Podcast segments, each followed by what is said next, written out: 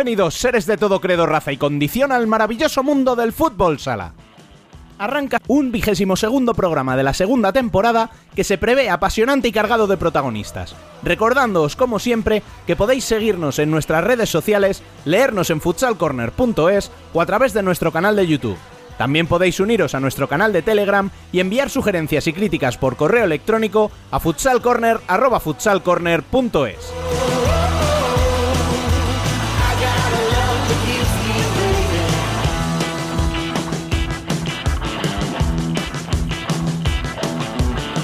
Jornada de partidazos, luces y sombras. Los aficionados al futsal estamos de enhorabuena porque disfrutamos de tres auténticos partidazos entre los seis primeros y que dejaron a Cartagena y Levante como grandes triunfadores de la jornada. Al menos en la zona alta, ya que por abajo la victoria de Rivera en Ferrol deja muy tocados y sin entrenador a los gallegos. También analizaremos la primera femenina, con una de las mejores cierres españolas, internacional absoluta desde los 21 años, y daremos para finalizar un repaso al parón de selecciones que se viene y que detendrá las competiciones domésticas en Europa.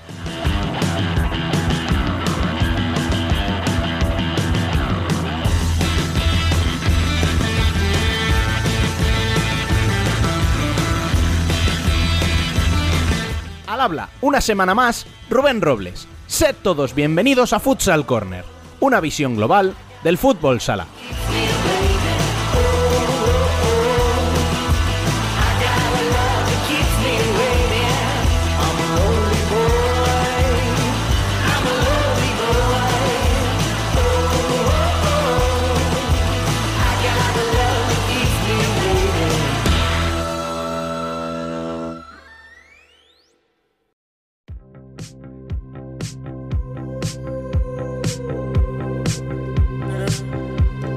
Las noticias.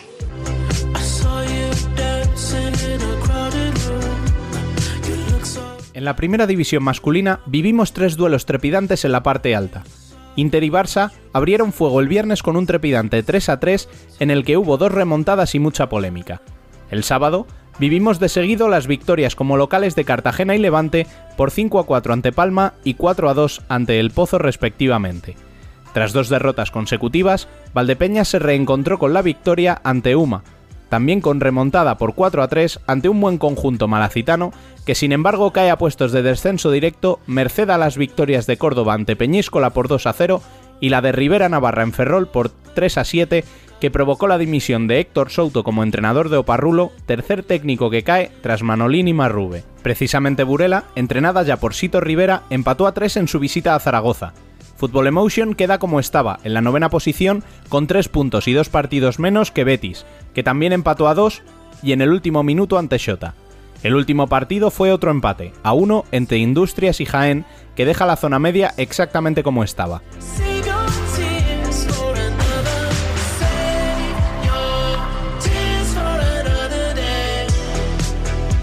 En la primera división femenina hubo dos partidos aplazados por positivos. Burela Rayo Majadahonda e Intersala Sala Zaragoza, ambos por un positivo hace unos días en Intersala que provoca que Burela deba cumplir cuarentena preventiva. En lo que sí se disputó, Roldán venció 0-3 en Esplugues. Amarelle sacó tres puntos fundamentales de su visita a Telde en la lucha por la permanencia, dos victorias como visitantes y otras dos como locales en dos duelos desiguales, Torreblanca ante Xaloc y Futsi ante Cidade. La jornada se completa con también dos empates, el de Leganés en Eurense y el de Alcorcón en Alicante ante la UA, que evitaron así quedar definitivamente fuera de la pelea por el top 4.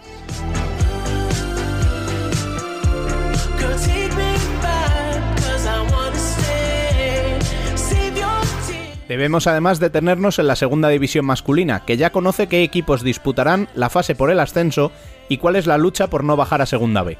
De hecho, ya se disputó la primera jornada con los siguientes resultados. En la pelea por subir a primera, Benavente se impuso 2-0 al filial del Barça, mientras que Ejido empató a 5 con Talavera y Noya a 4 con Mengíbar. En el último encuentro de la jornada, Manzanares asaltó Ceuta para llevarse los 3 puntos por 2 a 4. En el grupo para evitar el descenso, Alsira venció 2-6 en su visita a Rivas. El filial de El Pozo se impuso por 2 a 0 a Móstoles. Santiago sorprendió a domicilio a Bisontes y Leganés rascó un empate de su visita a Elche.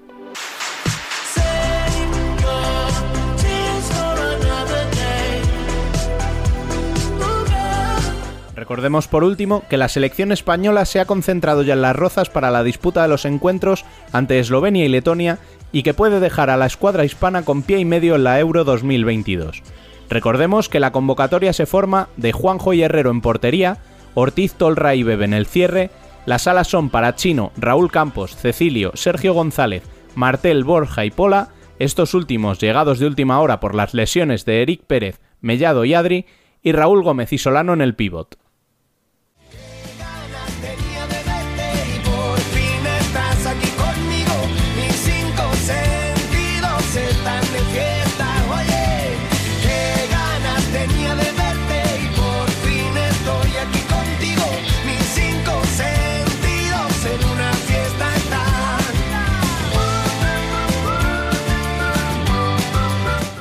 Debate.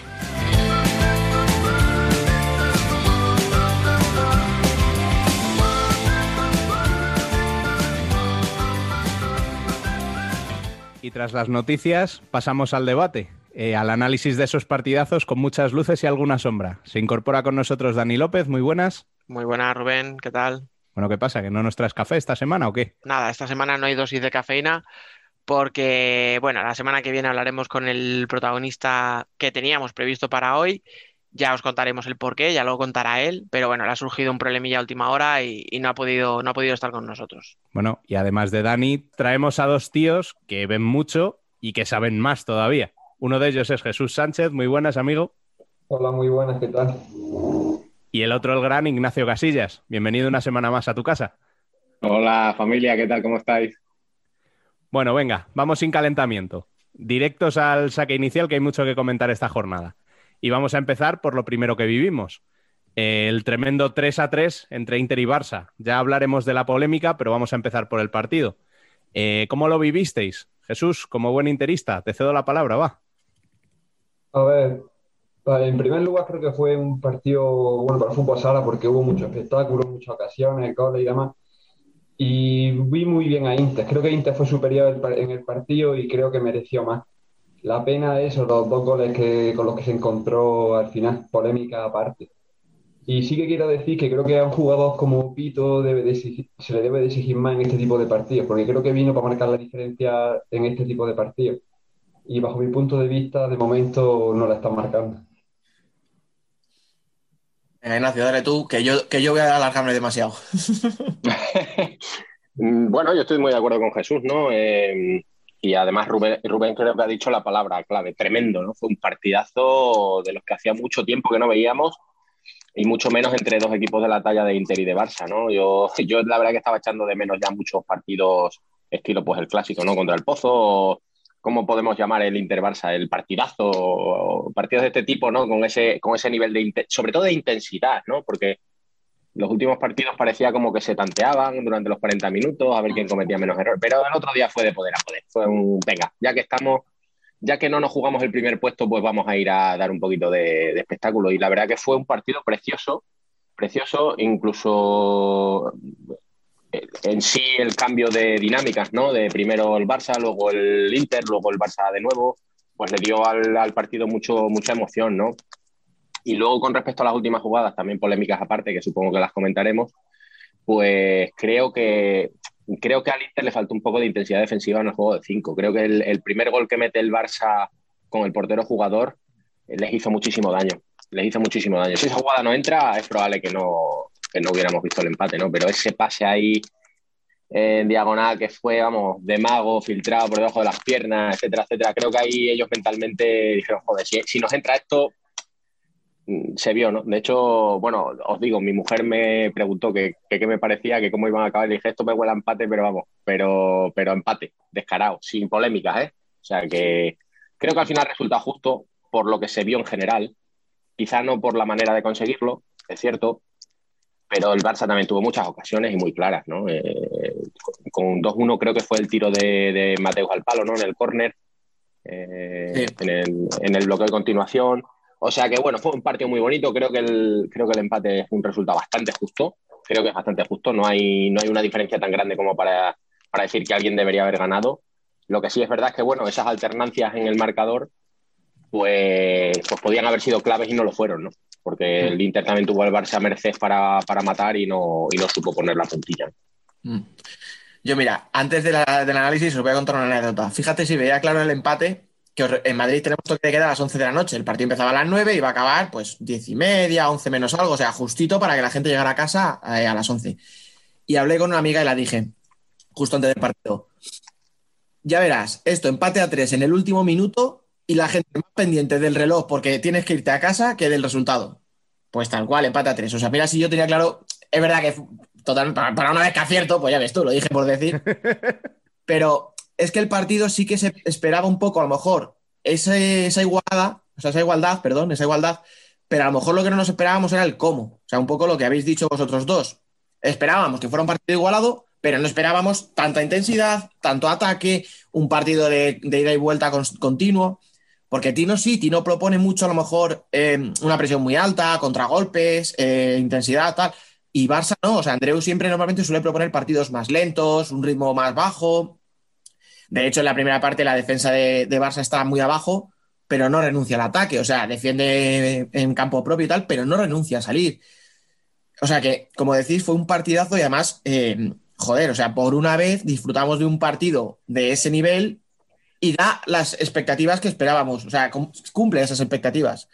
Porque es verdad que últimamente el problema es que cada vez que teníamos un partido entre los seis primeros, mezclarlos como quieras, solían salir un partidos un poquito descafeinados, porque había mucha defensa o porque de repente uno se iba en el marcador muy claro. Eh, o sea, me acuerdo del Cartagena-Barça, por ejemplo, que Barça lo rompe muy, muy fácil. Eh, eh, bueno, ahora hablaremos de otros partidos. El Levante Pozo, por ejemplo, pues con el 3-0 también parecía. O sea, me refiero a eso, que, que no, venía, no, ve- no veníamos teniendo esa tendencia. De hecho, el partido de la primera vuelta, si os acordáis, entre Barça e Inter, eh, viene con un Barça en una racha horrible, estaba abajo.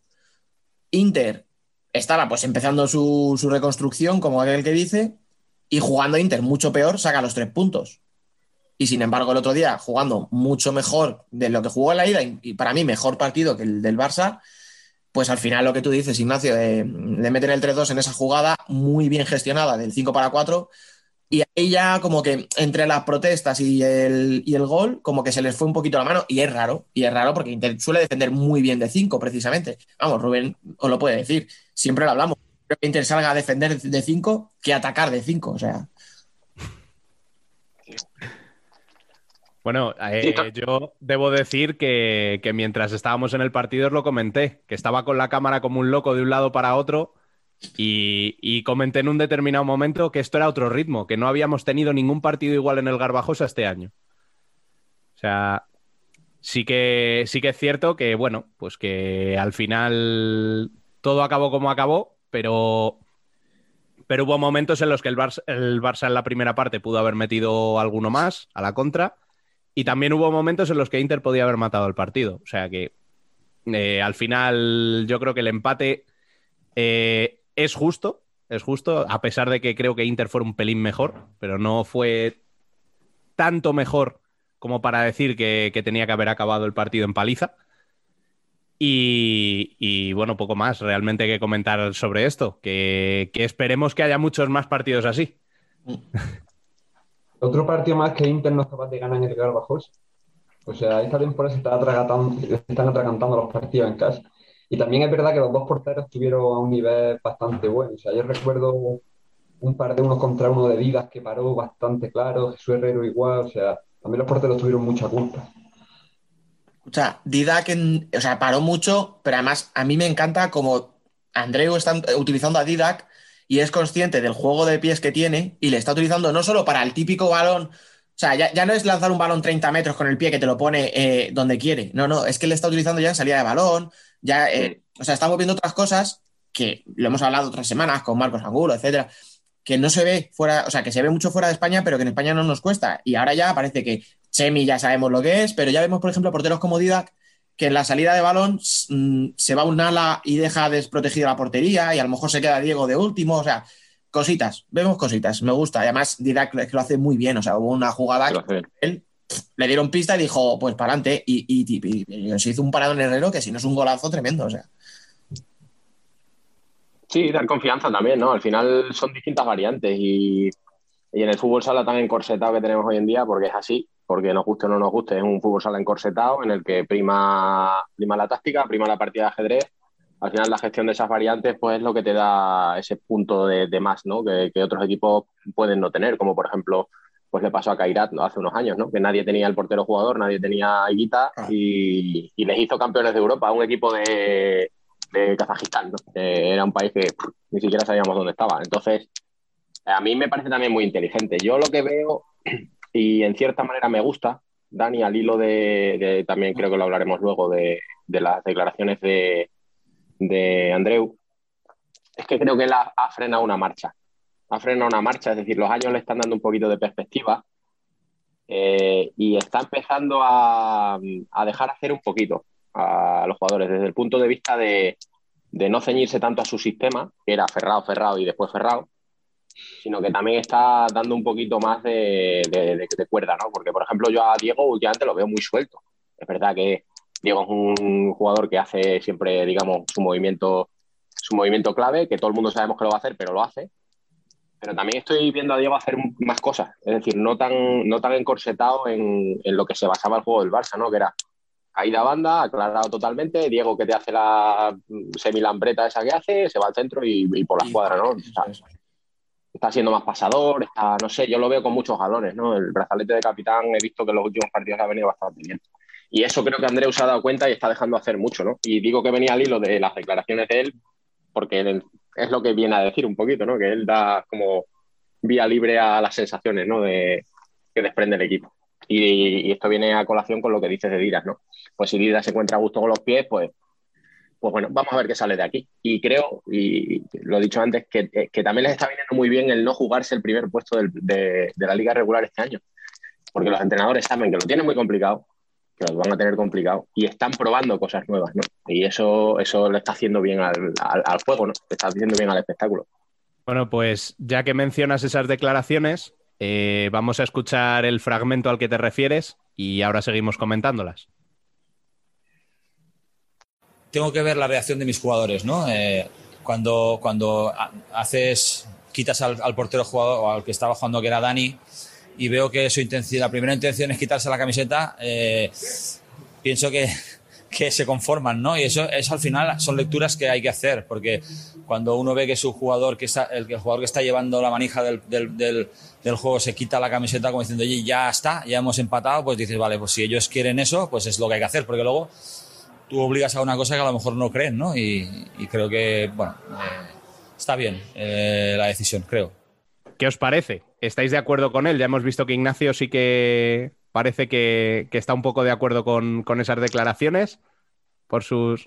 Bueno, por sus gestos estoy viendo que, igual no. A ver, cuéntanos. De acuerdo no estoy. Yo, yo os, digo que creo que ha bajado una marcha, ¿no? Y cuando digo que creo que ha bajado una marcha es que no quiero que se me malinterprete, pero a mí Andreu me parecía una persona bastante, bastante arrogante desde el punto de vista de sus declaraciones. Esto es así, es así, porque yo soy el entrenador, yo lo digo y esto tiene que ser así. Y hemos perdido, pero no, es que el otro, es que el otro equipo ha tenido mucha suerte. No, bueno, mire usted, que, el otro equipo le ha ganado, igual es que ha jugado con sus cartas y ha jugado mucho mejor que usted con sus cartas. Mm. Entonces, yo no estoy de acuerdo con, sus declaraciones desde el punto de vista de que eh, al final tú eres el entrenador y tienes que imponer una manera de jugar, pero es verdad que atendiendo a las sensaciones de tu equipo. Eh, hay muchas maneras muchas maneras de interpretar las sensaciones, pero desde luego una de ellas no es no querer ganar. Si tú ves a tu portero jugador que se quita la camiseta, bueno, pues que se la vuelva a poner. Si tu idea es que prefiero que ganemos el partido a que lo empatemos. Pero si tú lo que estás diciendo es que has empatado el partido y tú das por bueno el empate porque has visto que tu jugador se quita la camiseta, pues entonces lo que estás intentando decirle a la gente es que eres conformista. ¿Tu perfil de entrenador es conformista? Bien, de acuerdo. Pero entendámonos, en el Barça un perfil conformista, pues, como que no pega mucho, ¿no? No, choca, choca. Yo no estoy de acuerdo, yo no estoy de acuerdo con las declaraciones, porque yo creo que ella debería tener convencido a la plantilla de que el empate no es suficiente. O sea, ¿os imagináis un equipo de Imanol Regui en el que empatan un partido y el jugador se quita la camiseta? No, están convencidos de que tienen que seguir de portero jugador para querer ganar el partido sea, yo creo que ese mensaje tiene que transmitirse antes o comentarlo en el tiempo muerto o demás. Y entonces, si tú convences a tus jugadores de esa idea, ya a lo mejor Daniel no se quita la camiseta porque sabe que el empate no es suficiente. Y como bien ha dicho Ignacio, al final, con una plantilla como el Barça, el presupuesto que tiene, los jugadores que tiene, yo pienso que no te puedes conformar con un empate contra ningún equipo prácticamente. Y más en un partido en el que la dinámica de portero-jugador te está saliendo bastante bien. O sea, sin portero-jugador hay otro partido perdiendo, lastrado, y sacas portero-jugador y haces dos goles en cuestión de un minuto o poco más. No sé, yo me parece también un paso atrás de. Mm. Yo lo planteo la pregunta al revés. Andreu dice, yo dejo de sacar portero jugador porque Daniel se quita la camiseta. Y yo digo al revés. ¿Y no será que Daniel se quita la camiseta porque tú le has hecho ver que ya el, objetivo está cumplido? O sea, que era no perder.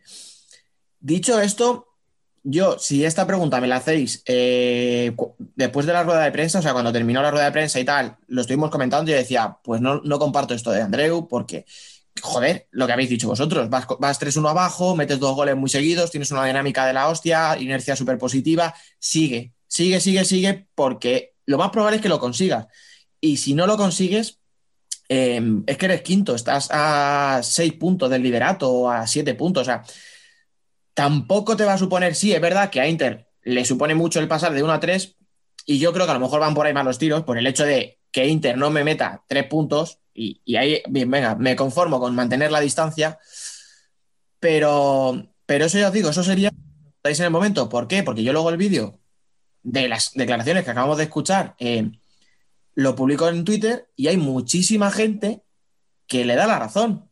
Y hablamos de entrenadores, jugadores, o sea, que me dice, no, no, Dani, está hecho muy bien, porque un entrenador no tiene que ser cuadriculado, tiene que saber lo que sus jugadores piden.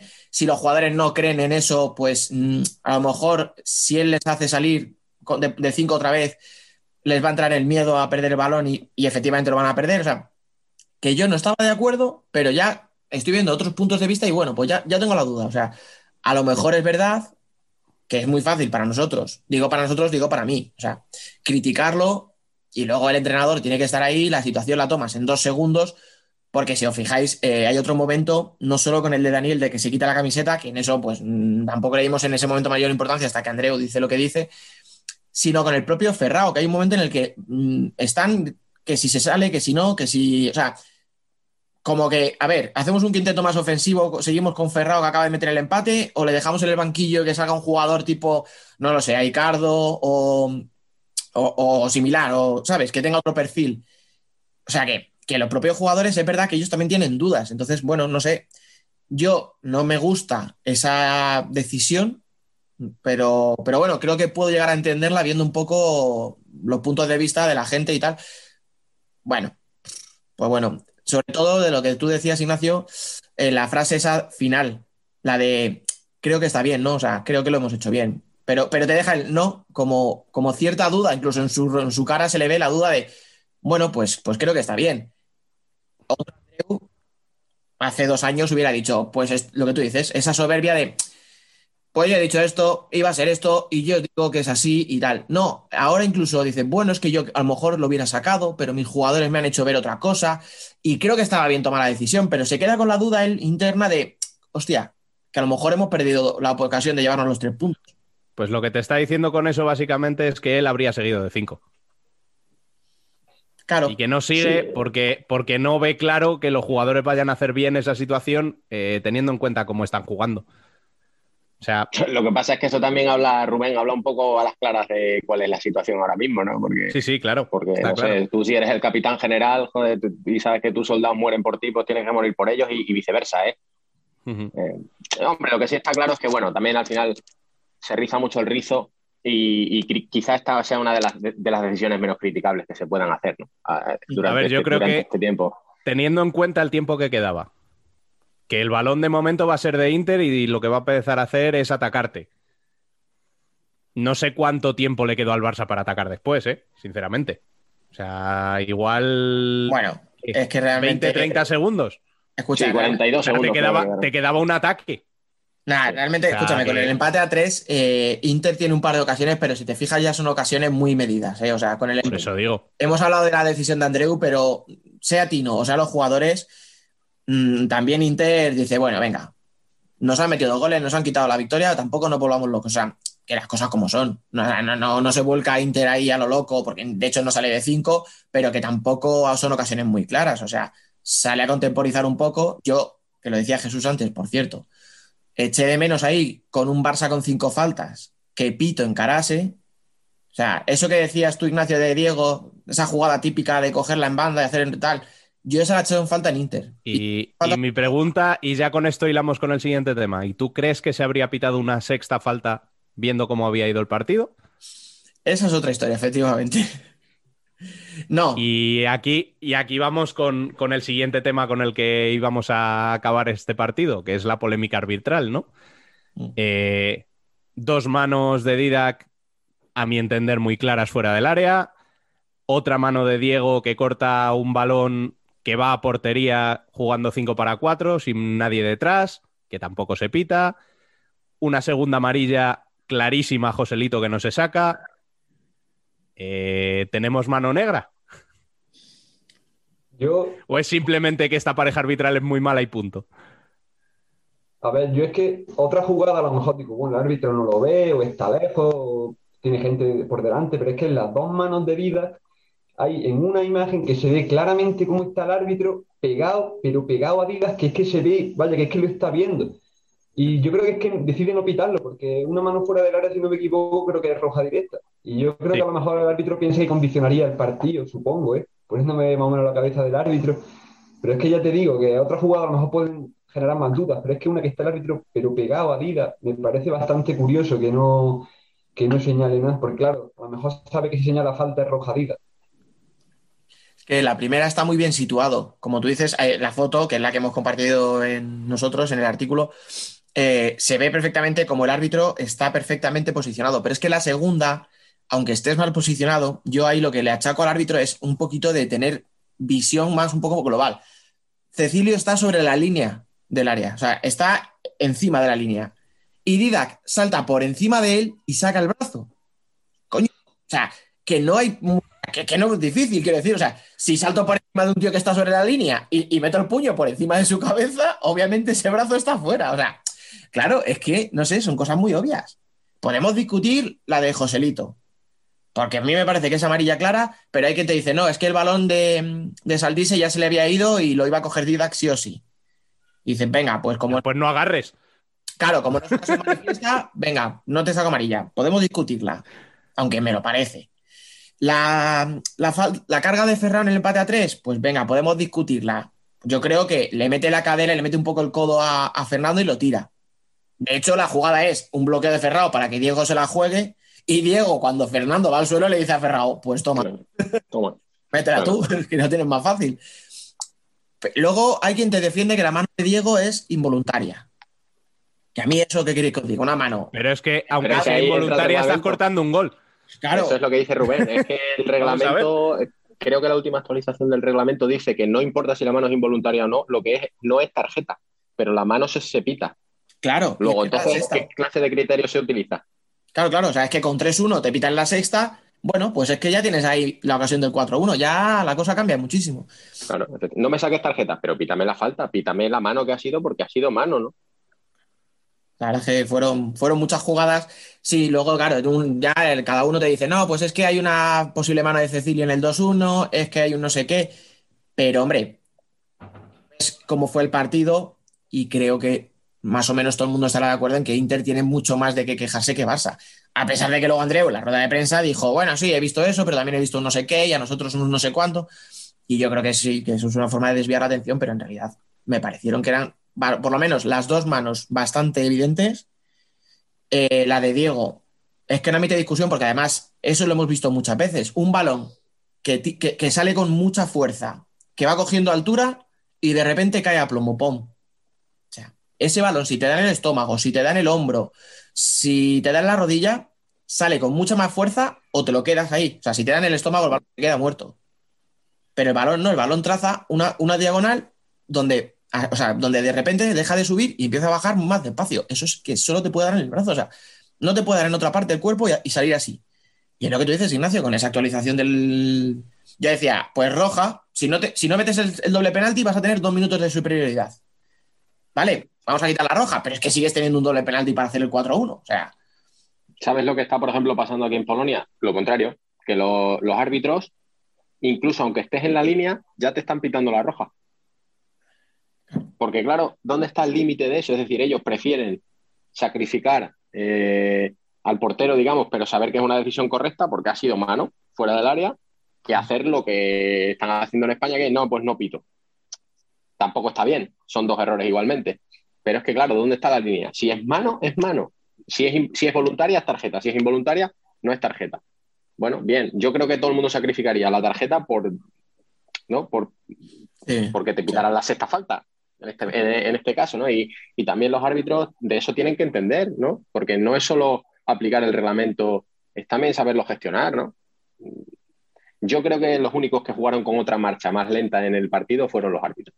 Y ya no entro en si se confundieron para Inter o, para Barça, pero se les notaba que estaban una marcha por detrás, que el partido los estaba superando. Y eso, al final, pues también es parte del espectáculo, ¿no? Es decir, si los árbitros hubieran estado acertados, pues podíamos haber visto un partido a lo mejor de 8-8, quién sabe, en vez de 3-3.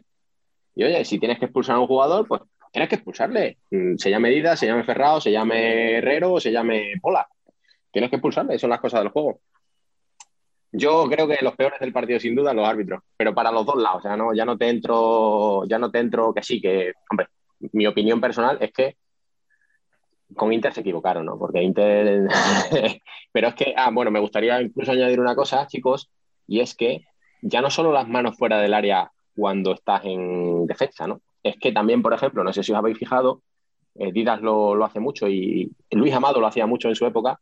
En todos los saques, Didas se sale fuera del área al sacar, el balón sigue en su mano cuando la mano atraviesa la línea de, área. Y eso los árbitros no lo pitan nunca. Y eso es mano, porque sale fuera del área. Eh. Porque aunque el balón no esté en juego, con la nueva regla de la FIFA, en el momento en que tú accionas el movimiento, el balón ya está en juego. Por eso los jugadores pueden recibir ya dentro del área. Y de hecho, ayer en el partido de Cartagena eh, hubo un momento en el que Chemi da un balón en largo muy parecido. Escucha, Claro, y no es casualidad, mira que dos nombres, has dicho Didac y Chemi, que son los dos que yo decíamos antes que, juegan a otra cosa. O sea, los dos porteros que en España juegan a otra cosa, a salir, juegan tan al límite del área que incluso cuando sales a hacer la, la cruz, cuando vas a sacar de tal o cuando vas a despejar, están tan al límite que muchas veces se salen. Y digo muchas veces porque de verdad, o sea, hemos hablado de las dos de Didac, pero que lo que tú has dicho, Ignacio, tú que eres portero, te fijas en ese detalle, a lo mejor mucha gente no se fija, pero estoy seguro de que si el próximo partido de Cartagena o en el próximo partido del Barça nos fijamos, vamos a ver dos o tres jugadas así por lo menos. No, no, es que es, que es flagrante y, os digo más, yo estaba viendo el partido aquí con mi mujer y con mi cuñado y mi cuñado, que no es tampoco es que sea un fiebre del fútbol sala, me lo decía, me decía, si se está saliendo del área, pues sí, es que se, está saliendo del área. Es que no hace falta míralo con lupa para verlo, o sea, es que es una cosa... Escúchame, con ese brazo que te mandan el balón a las 78 metros si hace falta, coño, paquita, ¿para qué, para qué apuras? pero cuando tira de pie también lo hace muchas veces, porque se acomoda el balón largo, extiende el brazo y el brazo está fuera del área. Y eso es algo que tiene que penalizarse, porque al final tú estás dando ventaja a un equipo. Está imagínate que Dinas mete gol, o Chemi, o llámese quien sea. Es que está metiendo un gol mm, ilegal, porque es que está haciendo mano, está cometiendo una infracción. Y oye, te cambia el signo de un partido, ¿eh? Y si lo hiciera, ojo, si lo hiciera Herrero, también lo criticaría. De hecho, he empezado diciendo que Luis Amado lo hacía mucho en su época, que se salía del área. O sea, que. Correcto. Bueno, pues vamos a dejar un poquito atrás ya este partido y vamos con el resto de la jornada. Tuvimos dos duelos por todo lo alto. Este Cartagena-Palma del que hablábamos ahora, con, esa jugada de Chemi. Eh, bueno, ¿qué os pareció este partido, Dani? A ver, yo en la previa lo decía, que eran dos grandes con estilos muy distintos enfrentados. Eh, realmente, por cómo fue el partido y por el resultado, diría que se jugó un poco más a lo que quería Cartagena. O sea, un partido rápido, de ocasiones, tal. Sabemos que Palma suele salir porque a Vadillo le gusta más, eh, un partido más, más, más, pues eso, más, no va a decir defensivo, porque al final es verdad que Palma genera mucho y llega y tal. Pero sí que a Vadillo le gusta tener el partido más controlado y a Duda no, a Duda le gusta más el corre calles, el ataque. De hecho, o sea, nos hinchamos a ver contragolpes de Cartagena, eh, pero también vimos jugadas de, superioridad de Palma. O sea, a mí me gustó mucho el partido. A mí me parece que fue un partido más entretenido de lo que me esperaba. O sea, porque yo me esperaba un Cartagena muy atrevido y a un Palma intentando más eh, frenarle el ritmo y tal. Y no sé si porque quiso entrar a su juego porque, porque no pudo, porque no le quedó más remedio, pero a mí me gustó mucho el partido. O sea, ahora os dejo hablar a vosotros luego entramos en detalles, pero hay cosillas ahí que se pueden rascar muy interesantes de ese partido. Yo, para toda esta corriente que hay de que el fútbol sala moderno no mola, no, no da espectáculo, les recomiendo que vean esta jornada porque, vaya, Inter Barça 3-3, Cartagena Palma 5-4 y luego Levante Pozo 4-2.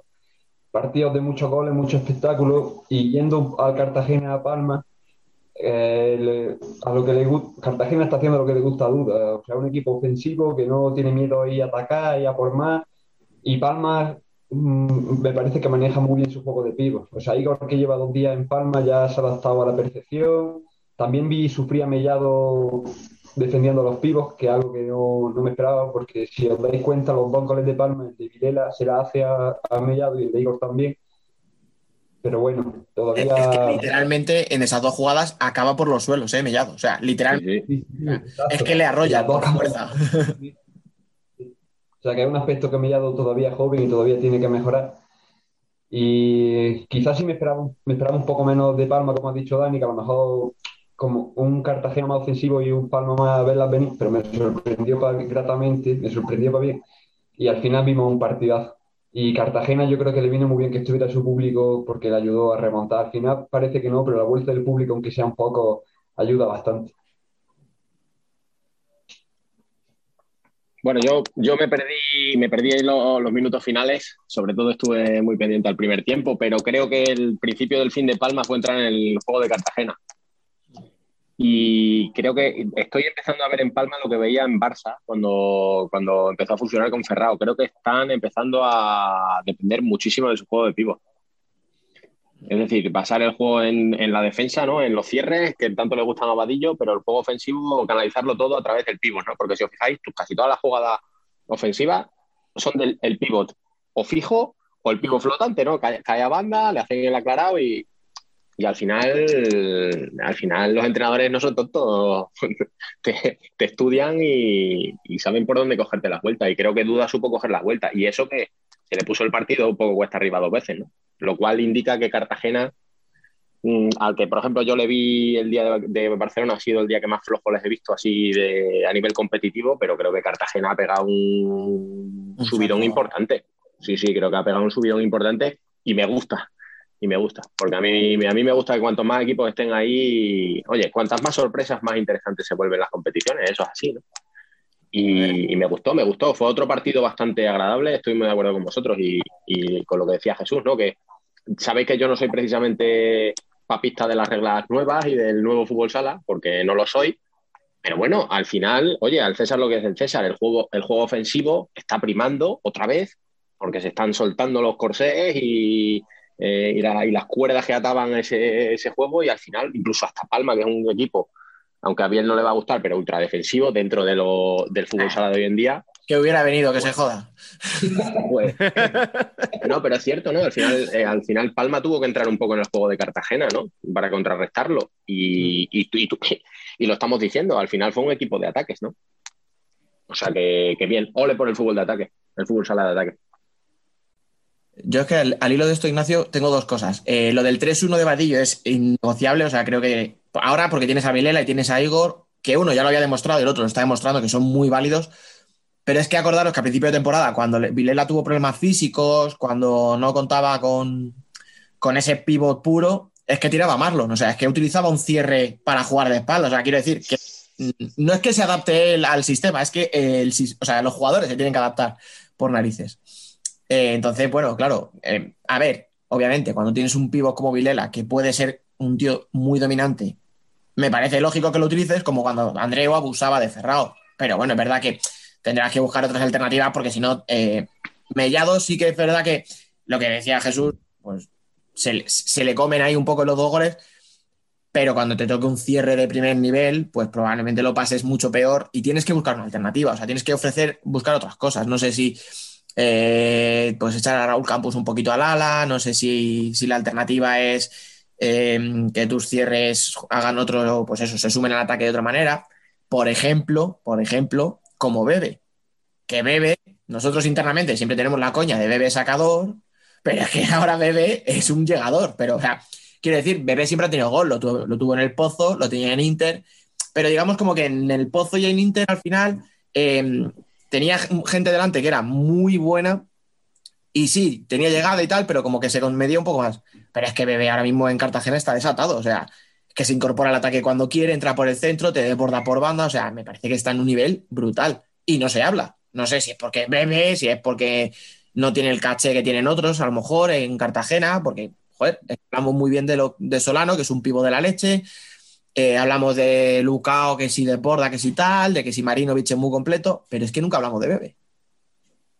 Entonces, creo que el partido que hizo, y no por los dos goles del otro día, es porque es que lleva una temporada desde que ha llegado muy buena, y además eso, sobre todo la sensación que me transmite de estar muy suelto, de, que hace lo que quiere, vamos, que lleva el tempo del partido, que, que Duda le ha dicho, tú, para adelante, lo que quieras, porque yo lo que le veo hacer... Eh, de verdad que en ese equipo no se lo a hacer prácticamente a nadie, ni siquiera a Marinovic, que a lo mejor parece un poco por perfil el jugador un poco parecido, ¿no? Que tiene en plantilla, pero le veo, no sé, de verdad, ¿eh? le veo muy bien, muy bien. Y, me, está gustando mucho, ya os digo, el juego de Cartagena, lo que propone Duda, que es lo que hemos dicho otras veces, que quién me iba a decir a mí hace unos años que iba a estar enamorado del juego de un equipo de Duda, pero bueno, al final eh, se está viendo que el problema no era duda, eh, sino que era que, no había nivel en el pozo, a lo mejor, eh, para, para aspirar más. Y ahora, pues es que está primero y está haciendo partidos muy buenos, la verdad, muy buenos.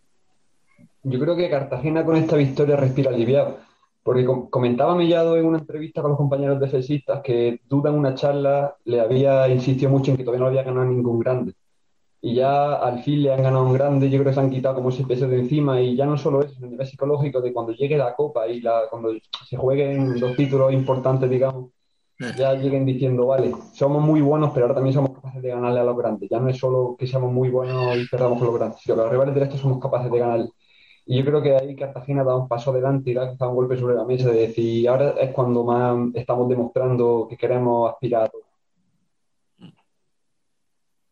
Bueno, y del partido entre segundo y tercero, que no se ponen líderes, Dani, el líder sigue siendo Levante. Ya, es que estaba con lo del campeón de invierno y se me ha ido la olla, perdón. Eh, vamos ante, al partido entre Levante y el Pozo, que fue el partido de gol, me parece. Fue el que televisó gol. Y fue otro partido también de poder a poder. A ver, ¿quién se lanza aquí?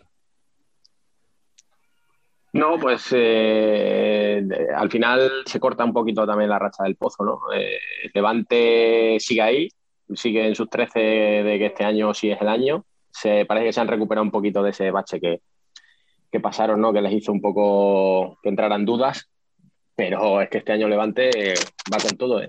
Lo que pasa que luego es verdad que tiene, tiene partidos como que se les ve que están un poquito más desconectados, ¿no? Sufren sufren más, a lo mejor en partidos menos esperados, sufren más de lo que deberían. Y en partidos como este contra el Pozo, pues 3-0, ¿no? Se llegan a ponerse, si no, si no recuerdo mal, ¿no? Claro, es que, es que al final 3-0 con un equipo tan solvente este año como Levante es ganarle mucha ventaja al partido, ¿no? Y luego tienes que hacerlo muy mal para que se te escape eso, ¿no? Y bueno, yo creo que el Pozo, pues otra vez se demuestra un poco que, que yo creo que la victoria contra Inter que consiguieron fue un poco ahí espejismo, porque contra los grandes te desinflan bastante, ¿no? Es que un clásico siempre es distinto. O sea, puede llegar cualquiera de los dos eh, horriblemente mal que te da igual. Porque la motivación que llevas eh, no tiene nada que ver a la de cualquier otro partido de liga, a cualquiera. O sea, ni que visites al líder, ni que vengas del Barça, ni leches. O sea, eso es otro rollo. Y se nota en la intensidad de los jugadores y en, cómo afrontar el partido. Pero bueno, es que el partido de, Levante me parece un partido muy serio y dices tú, Ignacio, que a veces contra los más pequeños, es que a Levante, por, su, por lo que propone Diego Ríos, le viene bien un equipo que le venga. Claro, efectivamente. Entonces, claro, cuando un equipo, te, enfrentas con un equipo a lo mejor como, pobrecitos míos, o Parrulo, pues o Parrulo no esperes que lleve la manija del equipo, o sea, no esperes la del partido, no, no te va a dominar. Entonces, claro, ahí dices, me toca a mí llevar el control. Y jugadores tiene, o sea, si jugadores tiene para llevar el control del partido, tiene tíos, joder, o sea, si algo hay ahí es experiencia, o sea, en ese equipo. Pero es verdad que a lo mejor por lo que quiere Diego Ríos y por lo que propone, pues le vienen mejor equipos como el Pozo, como el propio Inter o Barça, a pesar de que con Barça perdió bastante claro en su día, pero le viene mejor este tipo de partidos, donde a lo mejor eh, tus jugadores ven enfrente a tíos que van a buscarte y dices, venga, pues tú ven a buscarme. O sea, mirar cómo es el 2-0, sí, el 2-0. O sea, es el robo de Esteban y es carrera de Esteban, 20 metros, pum. un- Transición, claro. ya está. Eso es una transición de- rápida de fuera. Al a los 20 segundos, Ribillo es lo mismo. O sea, recupera, se va en banda, pum, golazo. O sea, que al final volvemos a un poco a ese estilo frenético que parece a lo mejor un poco alocado, mm, tal, pero en realidad no tiene nada de alocado. O sea, Diego lo tiene todo estudiadísimo. Es un tío además súper válido, o sea, que lo ha demostrado, vaya. Y, y es que en ese sentido Levante tiene muy claro lo que tiene que hacer. Y ayer contra el Pozo lo demostró, lo demostró además bien. Luego el marcador se ajusta un poco y tal, pero el 3-0 de la primera parte es un repaso, ¿eh? O sea, pero un repaso. Yo creo que es que este Levante es muy difícil de ganar. O sea, es que tiene muchísimas alternativas. Luego este año le ha salido lo de poner a Esteban de pivos, que él mismo lo decía, que no ha jugado nunca de pivos, que nada más un ala, la pivos, y ha encontrado ahí un filón porque es un jugador que no solo aporta muchísimos goles, sino también roba mucho balón en primera línea, da mucha intensidad al equipo, luego tiene un Fede espectacular, o sea, y es eso, al final fue un baño contra el Pozo la primera parte y a Levante y más en su campo es muy difícil de ganar. Y vaya, Diego está haciendo una temporada espectacular. Y sí me gustaría destacar del Pozo a Paul Pacheco, que aparte de la sanción, antes de la sanción de los 13 partidos, no era un jugador que contara mucho para Gustochi, sino era más bien un jugador que entraba cuando el equipo iba perdiendo, para hacer portero jugador, tercera rotación. Ya lleva un par de partidos que está siendo titular y el Pozo está marcando muchos goles. Está, vaya, hasta este partido venía una racha de cuatro, cuatro victorias consecutivas. Y al final yo creo que Diego se está dando cuenta de que un jugador de esas características, tenerlo tanto tiempo sentado, es una locura. Y creo que está rindiendo bastante bien. Es que Diego, o sea, Cristosi yo creo que tiene que darle una vuelta al equipo. O sea, es verdad que venía de una racha positiva, pero que tampoco nos ceguemos. El Pozo va sexto, ¿no? Si no me equivoco. Sigue, sí, sí, sí, Lo digo ahora mismo. ganado, pero Sí, no me adelanta. Sí, sí, sí. O sea, que el Pozo va sexto en la clasificación. Vale. Que al final, esta jornada, porque había enfrentamientos entre los de arriba. Pero si no llegan a cruzarse todos entre sí, eh, podía haber quedado muy lejos de, de- de los cinco primeros. O sea, que el Pozo al final, el año que está haciendo es muy regular. Sí, se habrá reforzado muy bien Levante, se habrá reforzado muy bien Cartagena, pero tú eres el Pozo. O sea, y tienes ahí tíos como Paradinsky, como el propio Paul Pacheco, eh, tienes a un Mateus, a un Felipe Valerio, Leo Santana, o sea, hostia, nombres, joder, ¿eh? que no, no- no se queda atrás, o sea, por plantilla. Pero claro, luego yo es que veo cosas y somos muy críticos a veces con Gustos y tal, pero es que yo veo cosas y yo no sé si es cosa del entrenador porque lo fomenta o porque sin fomentarlo no lo prohíbe.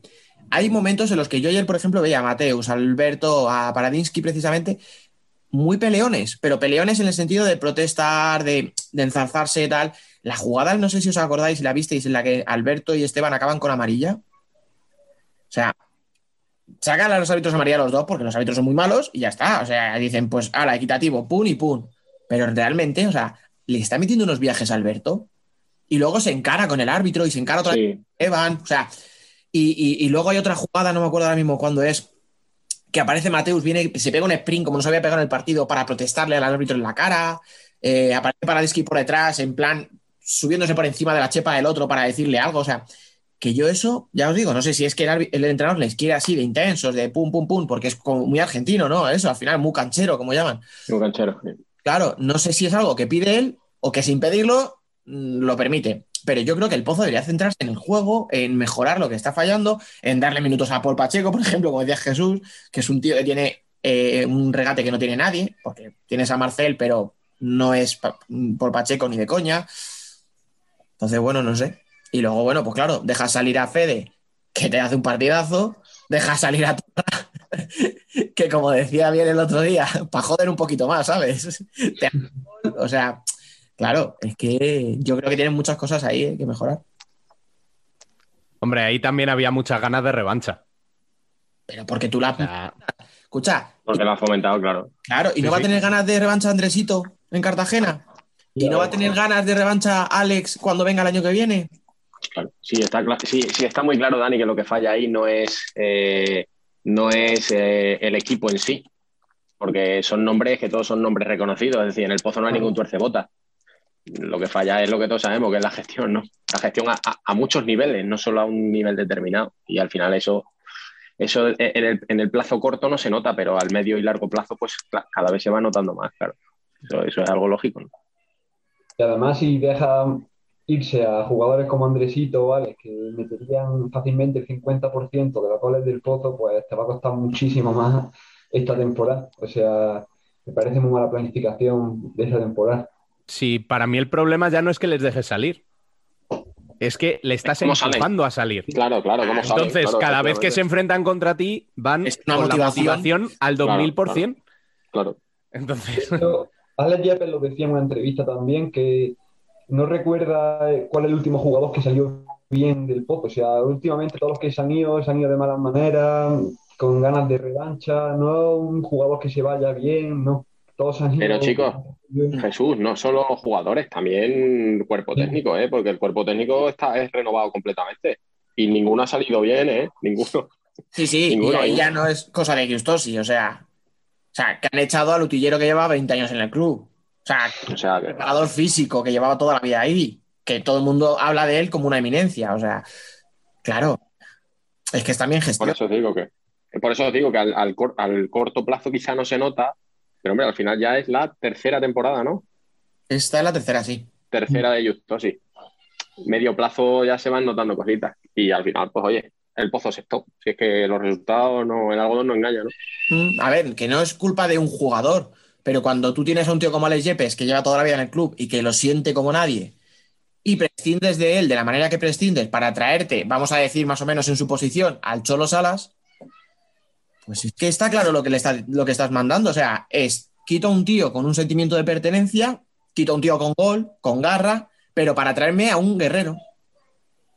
Que el Cholo será muy bueno en lo suyo, es muy peleón, es un tío que, que muerde tal, pero no tiene Pero, ni la ¿a vosotros nos parece, nos parece que el Cholo Salas es la versión de Alex de Hacendado? Hostias. O sea, ¿estás fichando el mismo estilo de jugador? Porque Alex era un tío peleón, era un tío que... Sí, pero, Pero con menos 10 veces gol. Pero con una calidad terrible. Es que yo he visto pocos Eso tíos digo. como Alex en el uno contra A eso me refiero, a eso me Claro, refiero. sí, sí, sí. No, no, a ver, claro. Alex, Está empeorando el equipo.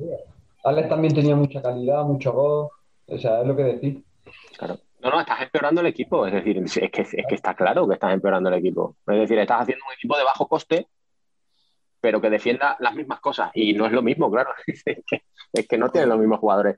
De hecho, el ejemplo lo tienes en que antes todos los jugadores querían ir al Pozo, ¿no? Cuando tenían dos, tres, cuatro ofertas de clubes, eh, el Pozo primaba, era la preferencia, y ahora no. Ahora prefieren irse a Palma, prefieren irse a Cartagena, prefieren, por supuesto, Inter Barça, ¿no? Pero es que al final el Pozo no nos engañemos, el Pozo ficha, como tú dices, Rubén, eh, productos hacendados, porque es que en el mercado no hay productos premium, porque no los hay porque no se quieren ir allí. Y, lo- y los que, y los que tienes los echas. Claro, Y también el ejemplo de esto de Gustochi se ve muy, muy reflejado en Fernandito. O sea, Fernandito con duda, dos años seguidos mejor, mejor jugador joven del mundo. Mm. Llega Gustochi y se estanca su rendimiento. Digamos que no, nosotros esperábamos que fuese un poco más de lo que está haciendo. Escucha, claro, perdona, termina, termina, perdona. No, no, ya, ya, ya, ya. Vale, es que iba a decir que el ejemplo lo tienes en Fernandito, cómo ha involucionado y ahora nos parece peor de lo que parecía hace tres años. ¿Y en quién ha mejorado mucho? Alberto García, que es un perfil totalmente distinto. El de un cierre, peleón, que, es, que muerde mucho, tal, que le echa mucha, muchos huevos al partido, pero que no es un jugador de calidad. Que al final es, bueno, pues el tío, hombre, es bueno, obviamente, o sea, es bueno y de hecho yo le pondría mis quinielas como un posible cierre de la selección en un par de años, ojo. Pero ¿a quién mejora Justo si a jugadores así? ¿A quién no mejora? Pues lo que tú dices, a Fernando. Y dicho esto, ojo, el partido con 1-0, hay una posible eh, roja a Rubi cuando se lesiona a Felipe Valerio, que podía haber cambiado el partido totalmente. O sea, volvemos a lo mismo. O sea, dicho todo esto, el partido se podía haber quedado con el 1-0, una- un jugador menos de, para, para el Levante, y vete tú a saber si no empata y a ver qué hubiera pasado a partir de ahí. Porque Rubi es un jugador muy importante ya. O sea, aparte de que los dos minutos de inferioridad, es que Rubi es muy importante para los esquemas de, de, de Corríos. Sí. Entonces, con todo esto, todavía el Pozo podía haber hecho mucho más si ahí eh, le sacan la tarjeta que no sé si eh, es para roja o no. A mí me deja dudas. Bueno, y del resto de la jornada, eh, creo que lo primero que habría que comentar es la dimisión de Héctor Souto, ¿no? ¿Os sorprende? ¿Lo veis lógico viendo la situación del equipo? ¿Cómo, cómo lo ves, Jesús? A mí me parece que ha sido bastante honesto, en el sentido, a ver si me entendéis, en el sentido de decir, yo creo, o sea, poniendo en la, cabeza de Soto, de, que yo creo que piensa, de, decir, yo creo que no soy capaz de levantar este equipo y de no aportar más, y prefiero dar un paso al lado, que venga otro y que sea capaz de salvar este equipo. Porque estos Soto, vaya, yo conozco gente que ha estado trabajando con él en Vietnam y demás y hablan maravillas de. Y no hay nada más que ver lo la temporada pasada, que casi mete a Oparrulo en Copa. O sea, una pasada. Yo, vaya, a mí me parece algo bastante neto por su parte, su dimisión. Temporada convulsa, ¿no? En Galicia, esta, esta semana ha sido convulsa en Galicia en general. Está habiendo mucho eh, cambio de entrenador, ¿eh? No... Sí, sí. Y, es que lo de Parrulo yo creo que, a ver, no quiero que se me malinterprete porque no es mi intención, pero es que esto llevamos hablando hablándolo desde el principio de temporada, ¿no? Que Oparrulo no tenía muy buena pinta. Porque es lo que hablamos de al final las plantillas que, mejoran o plantillas que empeoran. Y es que la plantilla de Oparrulo ha, empeorado. ¿No? Ha empeorado. para empezar, se, se va Saura, que es un pivo que, fijaos, ¿no? Eh, irregular, pero que al final, oye, en los picos de forma que tiene, pues te mete 10, 12 goles en, otros tantos partidos, ¿no? Eh, no sé, una plantilla muy corta, ha perdido a Chemi, que Chemi, pues ya vemos cómo está en Cartagena, eh, que ya no es solo que pierdes al portero, es que además Chemi era el que empezaba a elaborar el juego de Oparrulo el año pasado, ¿no? Y, al final, pues, pues yo creo, yo creo que es crónica de una muerte anunciada. Eso no quiere decir que no luchen, ¿no? Se ha ido Ike a, mitad de temporada y además sé de lo que hablo porque se ha venido a Polonia, o sea que lo estoy viendo ahora todos los días aquí, ¿no? Y hombre, eh, Ike, a, Ike a medio gas es un pivo que es un pivo medio alto de la liga. Entonces, claro, si las pocas referencias que tienes ofensivas también las pierdes, y es que Adri es un mago, pero Adri no es omnipotente y omnipresente, ¿no?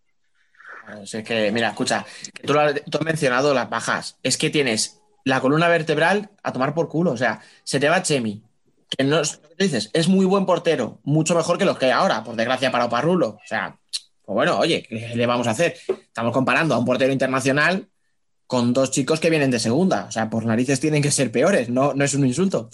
Pero es que pierdes un estilo de juego, porque es que Chemi te, provoca una forma de jugar. O sea, estamos hablábamos antes de que Cartagena ha cambiado su forma de jugar gracias a Chemi.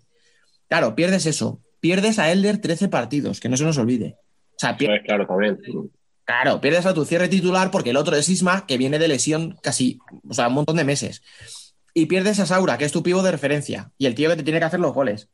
Entonces, claro, ¿con quién juegas al final? Sin, sin Ike y sin Saura, tu pivo tiene que ser Kevin, que es un tío que viene del fútbol 11. Y tus dos jugadores referenciales son Adri, que es muy bueno, que es Dios, que es la hostia, pero tiene 33, 34 años y no todos los años va a meter 15 goles, porque es que no es, nunca ha sido su fuerte. Y Miguel, que con 39 palos te está metiendo otros 10 goles en la primera parte de la temporada. Claro, es que comparas plantillas yo creo que todos al principio de la temporada, más o menos, decíamos las tres peores plantillas de primera.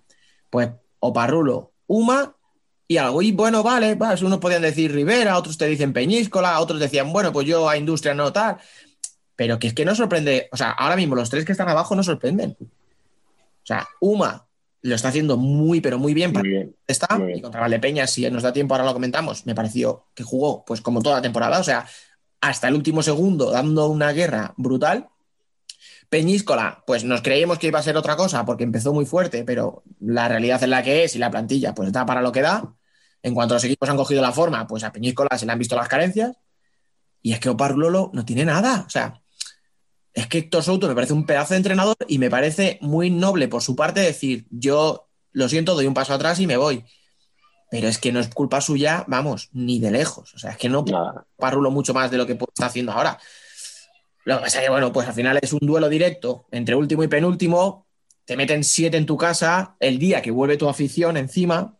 que decías tú, Jesús, qué importante es la afición, claro, para lo bueno y para lo malo. Claro. Muy bonito el último minuto de Loparrulo Rivera con la gente aplaudiendo a su equipo, pero al final, el día que vuelve tu afición, te llevas un bajón como el que te llevas cuando con esa derrota. Y yo entiendo que Héctor Soto se le venga al mundo abajo. Seguro que no fue una cosa que decidió en el vestuario, ya lo venía dándole vueltas. Pero es que, claro, o sea, es que es muy difícil sacar eso adelante. Es que es muy difícil. O sea, es que. Joder, es que que tiene. O sea, Ya que hablas No, de la- hay más, no hay mucho más. Ya que hablas de la baja de Parrulo, a mí lo que no entiendo es cómo no renuevan a Ili, que era un portero que tenía experiencia en primera, para traerse a dos chicos de segunda, que a lo mejor son- tienen mucha proyección y en un futuro pueden ser buenos porteros, pero al final si era un equipo que te va a jugar el descenso, o sea, lo que tienes que tener es un poco de experiencia. Y tienes un portero que tiene experiencia en primera, que vaya a demostrar que ha jugado bastantes partidos en primera, no sé. No lo renuevas para traerte a dos que no tienen nada de experiencia en primera. A mí me parece que como se pega un tiro en el pie, vaya. Mm. Mira, te, lo pongo votando, Ignacio, para que remates tú. Pues si alguna vez harás salir a rematar alguna vez, joder, digo yo. Eh, esto que dice Jesús, si tú crees que puedes tener, pues, o en Espíndola o en Mark, un portero de futuro y tal, ¿no era lo lógico lo que estás diciendo de dejo a un portero veterano que Easy llevaba cinco años en el club, lo conoce, tal, te podrá gustar más o menos, pero mantenerle y traerte a uno de segunda y decir, venga, vamos a ver qué tal sale. Y si no, pues tiro del veterano, del que se conoce el club y tal. O sea, que ahora nos van a decir que es muy fácil, pero yo creo que cuando empezó la temporada todos decíamos, madre mía, la portería de Oparrulo. Claro, ahora es muy fácil acordarse de Iggy, pero es que creo que es razonable, ¿no? Venga, te, te la remato de cabeza en plancha. Joder, a lo loco. Ya lo dijimos a principio de temporada, ¿os acordáis? En el podcast de, de- de previa. Eh, creo que en este caso, mm, mm, a ver cómo lo digo, los dos porteros mm, tienen la firma puesta en una misma empresa. Y las empresas en nuestro mundo cada vez se están haciendo más poderosas. Entonces, pues ya está, tienen lo que tienen lo que tienen lo que por lo que han apostado. Eh, no renovaron a Iggy, error, porque Iggy es verdad que no era un portero top, pero que eso no tiene nada de malo, porque en el deporte hay gente top, hay gente cidanes y pavones, ¿no? Que, que decíamos. Pero era un portero con mucha experiencia y es verdad, y a mí me parecía un muy buen portero. Quizá no era un portero gana títulos, pero a veces sí era un portero gana puntos, y eso en una primera división es muy importante. Eh, Partidos como el de ayer a lo mejor tiene la experiencia. para- efectivamente. No digo que ayer fuera por culpa del portero, te ha metido siete. Pero Ojo, que Sí, sí, Iggy Dani la temporada pasada dejó sentado a Chemi sí, al vale. principio seis o siete partidos, ¿eh? Sí. Cuidado, ¿eh? O sea que. Pero claro, decides no renovar, decides traer a dos porteros que, que, ya no es que sean buenos o malos, porque eso, bueno, es muy subjetivo. Pero es que Marc venía de no jugar en toda la temporada con el Betis, porque es que jugó Cidao en segunda división. Y Espíndola, pues bueno, pues sí, metieron a Elche en playoff, pero lo que se vio en playoff, pues tampoco invitaba mucho a. Pero bueno, se, mueven cosas mucho más allá de lo, de lo deportivo, extradeportivas, y al final, pues esas decisiones también te condicionan muchas, muchas veces el cómo funciona la temporada, ¿no? Y creo que ahí tanta culpa tienen los. eh, bueno, tanta culpa no, tienen toda la culpa los dirigentes que han tomado ese tipo de decisiones. De, de decir, pues me caliento, me caliento y me traigo a dos que me han recomendado en vez de, de tirar de uno que a lo mejor, y ojo, que yo no lo sé porque no lo sé, pero que a lo mejor yo que sé, pues no nos llevamos tan bien con él o tal, pero joder, que nos da experiencia al equipo, que es una pieza ya insertada en el equipo y que muchas veces eso te da, si al final en el deporte todo se basa en la confianza, ¿no? Las defensas confían en sus porteros y los porteros suben el rendimiento, es que no, no hay otra, ¿no?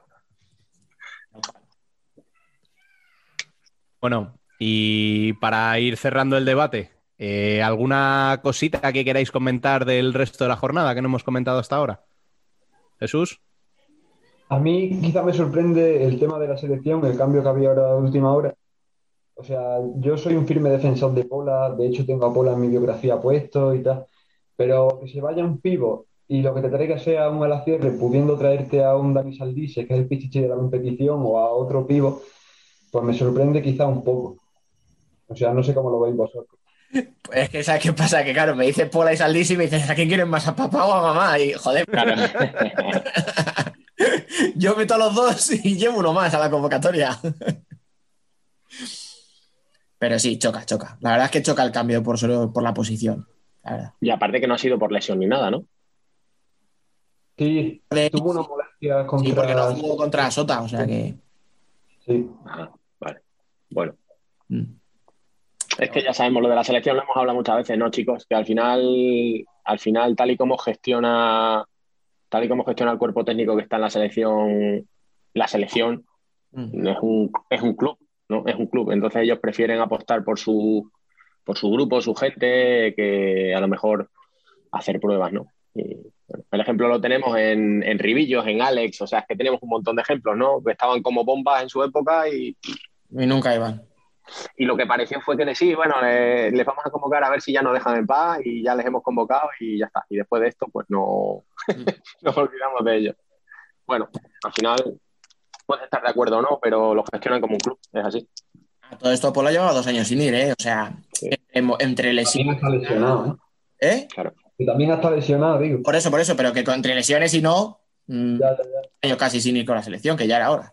Pero vaya, Hombre, al final también Pola tiene una cierta jerarquía, ¿no, Rubén? Claro, o sea, yo lo siento mucho, pero para mí en la Euro, si está bien físicamente, no está lesionado, es un fijo.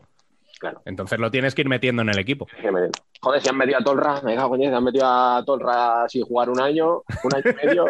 Escucha, vamos a ver qué pasa, que ahora llevamos una temporada viendo unos jugadores en la selección, nos estamos acostumbrando a ellos, pero es que Polano está entrando, Lozano está lesionado, Adolfo acaba de salir de lesión, o sea, Claro, es que esa es la historia. es que estamos viendo en las últimas convocatorias muy repetidos que nos creemos que son fijos, que se van a ir para abajo, ¿eh? O sea, se van a quedar fuera. Ojo, y eso no es malo. Y eso no, No, es malo. lo, que, lo que te aseguro. Porque al final la transición eh, es una transición que se va a hacer muy bien, porque cuando esta gente, Ortiz, que le queda un año, le queda, cuando Ortiz, no esté, cuando Ortiz no esté, pues será Pola el que tenga que coger su, su lugar eh, y entrará quien sea por, por es- en esa plaza, que, es que estaba Pola antes de segunda espada. Y entonces yo, yo creo que la selección española tiene, creo que tenemos que ser muy positivos. Creo que tenemos que ser muy positivos y tener un poquito de paciencia porque creo que el relevo está empezando a producirse. Antes no teníamos a nadie ahí en el cierre estilo Quique Bonet y joder, parece que Mellado está empezando a aparecer por ahí, ¿no? O sea, hay brotes verdes, pero claro, yo entiendo que el aficionado al final tira cada uno por su sitio, ¿no? Te gustaría ver más a uno que a otro, mm, pero sí que es verdad que así como con Venancio, por ejemplo, a mí no me gustaban las convocatorias porque se veía que era que eran convocatorias de, entendedme, amiguetes y fía. Eh, con- yo creo que Fede ha cambiado un poquito ese chip y está, sí que está siendo bastante más justo de lo que era Venancio. Creo que hay un grupo, haciendo. hay un grupo quizá de 25 o 30 jugadores y, sí que es cierto que son 25 o 30, pero sí que va, sí que va metiendo sangre nueva, digamos. Y me- a, mí me, a mí me han gustado mucho las convocatorias. Siempre te gusta más un jugador que otro, pero ya es una cuestión muy subjetiva. Pero a mí las convocatorias de verdad que me han, me han gustado mucho y, y- el juego de España durante las eliminatorias me está gustando. Me parece que es un juego que está, está cambiando cositas, cositas. Ya no está tan basado en, en el balón parado, ¿no? Como era antes, que joder, que antes era, era ABC, ¿no? ABC, ABC, ABC, ABC. Chicos, varía un poco que te tienen ya la canción muy aprendida. Entonces, bueno, pues bien, creo que para mi gusto Fede está haciendo cositas muy buenas. Yo dicho esto, la verdad es que sí, me están gustando mucho las convocatorias de Fede, sobre todo si le comparas de un año atrás ahora, está incorporando a gente para ese relevo, como Chino, Sergio González, Mellado, que parece que empieza a ser fijo también. Y la verdad es que sí me está gustando un montón cómo han evolucionando las convocatorias. Simplemente era decir eso, el apunte de que se va un pivo y viene uno a la tierra, pero que ojo, que a mí la de- Pero, pero por eso. Pero porque tiene su idea de jugadores fija y dice, me falta este, pues a ver, el siguiente en mi lista es este. Exacto. Yo creo que ya lo vivimos hace poco al revés. Ahora mismo no me, no me acuerdo del jugador y si alguien se acuerda que me lo diga en algún momento. Pero pasó algo parecido, o sea, se cayó un cierre o una la cierre o algo así y llamamos a un pivot. O sea, creo que ya lo hemos vivido en las dos. O sea, que en ese, por eso digo que Fede me da la sensación de que él tiene su grupo, como decía Ignacio, más o menos estable, y de ahí, pues, venga, corro turno en la, en la lista. ¿Quién es el siguiente? Este, pues este. Da igual que sustituya eh, en otra posición. O sea, al final, por ejemplo, bueno, no tienes a Eric, bueno, pues tiro a Raúl Gómez de pivot o a Raúl Campos. Que en principio a lo mejor de alas, pero bueno, pues como me falta el pivot diestro, pues cojo uno de estos dos y a tomar por saco. O sea, efectivamente. llama la atención, llama la atención, pero bueno, como yo Y, y, pues la tenía que y estar. Dani, yo, Dani, yo creo que lo de lo del el desafortunado incidente del coronavirus, la anterior convocatoria, creo que a la selección le vino de lujo, porque al final, sin quererlo, eh, se encontró con, con una selección completamente nueva Sí, pero sí. capaz de competir en Europa. Es verdad que no competíamos contra Brasil ni nada, pero bueno, al final ya están cogiendo rodaje internacional y eso es muy importante, ¿no? Porque, porque es verdad que eh, competir a nivel nacional nunca es igual que competir a nivel internacional, ¿no? porque son distintos tipos de fútbol sala. Mm. Creo que eso Aunque le vino muy bien. Mm, Aunque sea a nivel de clubes, joder, a nosotros, eh, a Rubén y a mí, Tino nos lo ha dicho las dos ruedas de prensa post partido en Champions, ha incidido muchísimo en que estos jugadores son nuevos en Champions, que sí, Claro, vais viendo muchos años que a Saldís y a Martel les tenéis visto, que sí, que, que Cecilio, el tío tal, pero él siempre está repitiendo lo mismo, que esta gente Claro. Europa no tiene experiencia. Pues bueno, si se sí, sí. a la selección, pues lo mismo, o sea, los Eric García, eh, los Cecilio precisamente, o sea, esta gente que lo que tú dices, que tuvo que entrar un poquito de urgencia por todo lo que pasó, Esteban, que está, en esta no, no va, pero había estado en las dos últimas. O sea, al final es que tienen que coger esa experiencia, lo que tú dices, bueno, no son Brasil, bueno, pero es que sin, o sea, lo que no puedes hacer es hacerles debutar eh, en una final del Mundial, o sea, tendrán que tras las eslovenias, suizas y letonias de turno. Que eso es. Que se lo pregunten a Portugal con Polonia, si es, si es igual competir internacionalmente. Que se Ya. llevaron la sorpresita allí. Pues sí. Bueno, chicos, pues muchas gracias por pasar por aquí. Eh, y es el momento en el que nuestros oyentes nos escriben para dar palos para todo lo que hemos dicho, especialmente hacia el Inter Barça, pero bueno, ¿qué le vamos a hacer? Sí, sí. Espero incluso que un árbitro, me, me encantaría que un árbitro me critique, mira. Venga, ¿es a mí? Pues ahora yo te voy a dejar de ti, imbécil. Que Cartagena era líder y no lo es.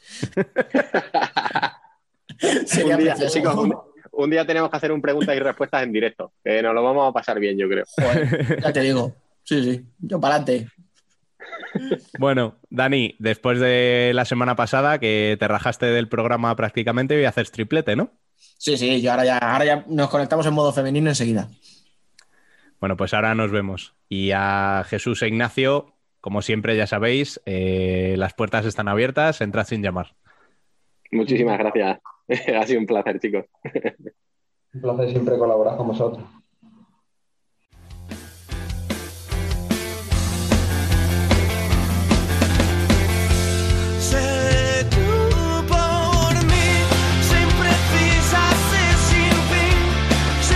Nosotras también somos futsal.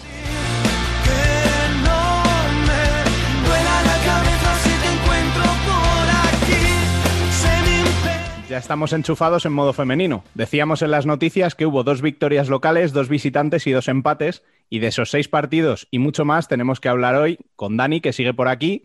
E incorporamos, como siempre, a Fran Caque. Muy buenas. Hola, buenas. Bueno, Fran, ¿a tu Deportivo ya lo damos como descendido o todavía tienes esperanzas? Mm, Defendido. Madre mía, vaya, vaya ánimos. Pobrecito. Para empezar. y se incorpora también, como siempre, Alba Herrero. Muy buenas, compañera. Muy buenas. Bueno, Alba, Es que vamos a decir me- la verdad. Eh, Dani nos ha mantenido en secreto a todos, a la protagonista de la semana hasta ahora mismo, que se acaba de conectar. Ahora que la estás viendo, ¿algo que decir? Eh, nada, que Dani es un poco. A ver cómo decirlo. Empieza por K y acaba por Bron. Sí, co- correcto. Es un poco así, pero bueno, no, está bien, está bien. Nada, mal, mal fichaje, ¿eh? Mal fichaje. Sí. Bueno, eh, Dani, ya que nos has mantenido en secreto a la protagonista, por favor, preséntanosla por lo menos. Encantadísimo. A, ver, estamos hablando de una veterana de 23 años ya, para empezar. Concretamente de Mula, eh, estuvo en la UCAM durante seis años, con la que consiguió el ascenso en 2016. Eh, cierre, pero con 54 goles en 102 partidos. La que, bueno, pues pasó lo que pasó con el equipo, ya lo sabemos. Entonces, este año está- se ha ido al Roldán y ahí está haciendo una temporada pues espectacular, como las últimas, que le han llevado, por ejemplo, a ser internacional, si no, si no se equivoca Wikipedia, lo cual es mucho decir. claro, o sea, porque estamos dando un dato que viene de Wikipedia. Así que mira, lo mejor que podemos hacer es presentarla y que ella nos corrija todo lo que he dicho mal. Noelia Montoro, muy buenas. Hola, buenas tardes, ¿qué tal? A ver, lo primero, La- los datos. La, la, presenta- la presentación, bien, bien. Eh, mira, me llamo Noelia, soy de Mula, como bien has dicho. eh, estaba en la UCAM, mi posición es cierre, pero sí, eh, la verdad que mm, los goles, bueno, eh, siempre es, es un privilegio el ayudar al equipo y si puedo ayudarlos metiendo goles, pues mucho mejor. O sea que bastante bien. Y nada, este año he fichado por, por el Roldán, en el cual estoy súper agradecida y súper contenta de, de poder estar ahí. Y, y nada, todo lo, todo lo demás lo ha dicho perfecto. No puedo hacer ninguna aclaración más. Bien, bien.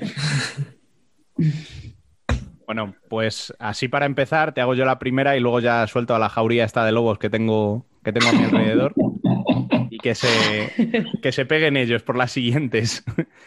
Eh, ¿Podrías hacernos una valoración de cómo va la temporada hasta ahora? Sí, a ver, la temporada sabíamos que iba a ser un poco atípica con, esta situación que estamos viviendo, pero la verdad que el equipo lo, lo está afrontando muy bien. Eh, nosotras, nuestro nivel de competitividad y de querer puntuar partido tras partido lo estamos teniendo. Eh, es un poco atípica porque, por ejemplo, esta semana hemos jugado entre semana también, un poco complicado para la gente que, que trabaja, que estudia. Pero nada, como digo, creo que, que nuestro lema es competir y ganar y, así estamos. Estamos intentando llevarnos los tres puntos en cada partido y, y el mejorar partido tras partido para estar lo mejor posible. Bueno, pues sale, toda vuestra. Venga, voy yo primero. Muy buenas, Noelia. Hola, buenas. Yo, una pregunta. Eh, ¿Qué se siente al empatarle dos partidos a Fuxi?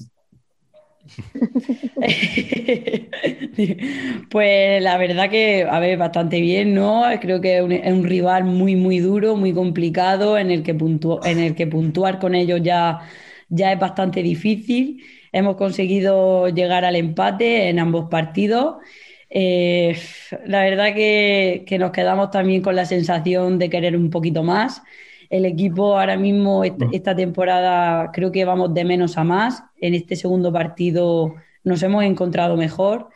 Eh, empezamos regular, pero conforme el paso de minutos fuimos a mejor y, y la verdad que queríamos conseguir esos tres puntos, que, que hemos conseguido un punto, pero nos quedó todavía ahí un poco la espina de, de haber conseguido esos tres puntos. Sí, porque encima en el segundo partido remontasteis un 2-0 que ibais perdiendo. Sí, eh, la verdad que es muy difícil porque como digo, Futsi es un rival muy, muy complicado, eh, es un equipo que es muy constante y, y meterle un gol ya era bastante complicado, pero el conseguir remontarle un, par- un partido o, o quedar empate ya, ya era algo difícil, pero bueno, nosotras creímos desde el minuto uno hasta el final eh, en, en nuestras capacidades y en querer competir hasta el último minuto y así hicimos hasta el final con ganas de, de querer más y, y nos llegó a, a- a empatar. Escucha, es que claro, nosotros que en este podcast nos tiramos todas las semanas hablando, no, es que Pucci es invencible, es que fíjate el año pasado, es que este, pues vosotras diréis, pues no, no lo veo tan difícil, ¿verdad? Es difícil, es un partido que, que te exige que estés al 100%, que, que no cometas errores, porque sabes que un equipo así, un error es un gol. Eh, pero bueno, nosotras éramos conscientes de, de- esta intensidad de partido también y, y como hicimos, creo que, que estábamos mentalizadas de, de que se podía y, y de que, que queríamos competir hasta, hasta el último minuto. Y así hicimos, intentar ir hasta el final y, y puntuar.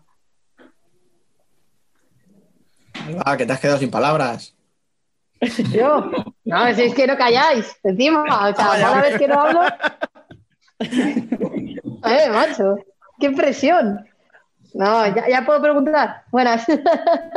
Hola. Eh, nada, yo iba a preguntarte que cómo ves, cómo ves al equipo y cómo te ves personalmente para eh, esta última parte que queda de, temporada, o sea, la segunda fase, más que nada. Sí. Bueno, a nivel de equipo, yo creo que cada vez estamos encontrándonos a nosotras mismas. Eh, este año eh, teníamos entrenador, entrenador nuevo y habían compañeras nuevas, pero yo creo que el equipo se está adaptando bien, que poco a poco estamos entrando en dinámica, en, ser un equipo, en ir a por todas, en que podemos con todo.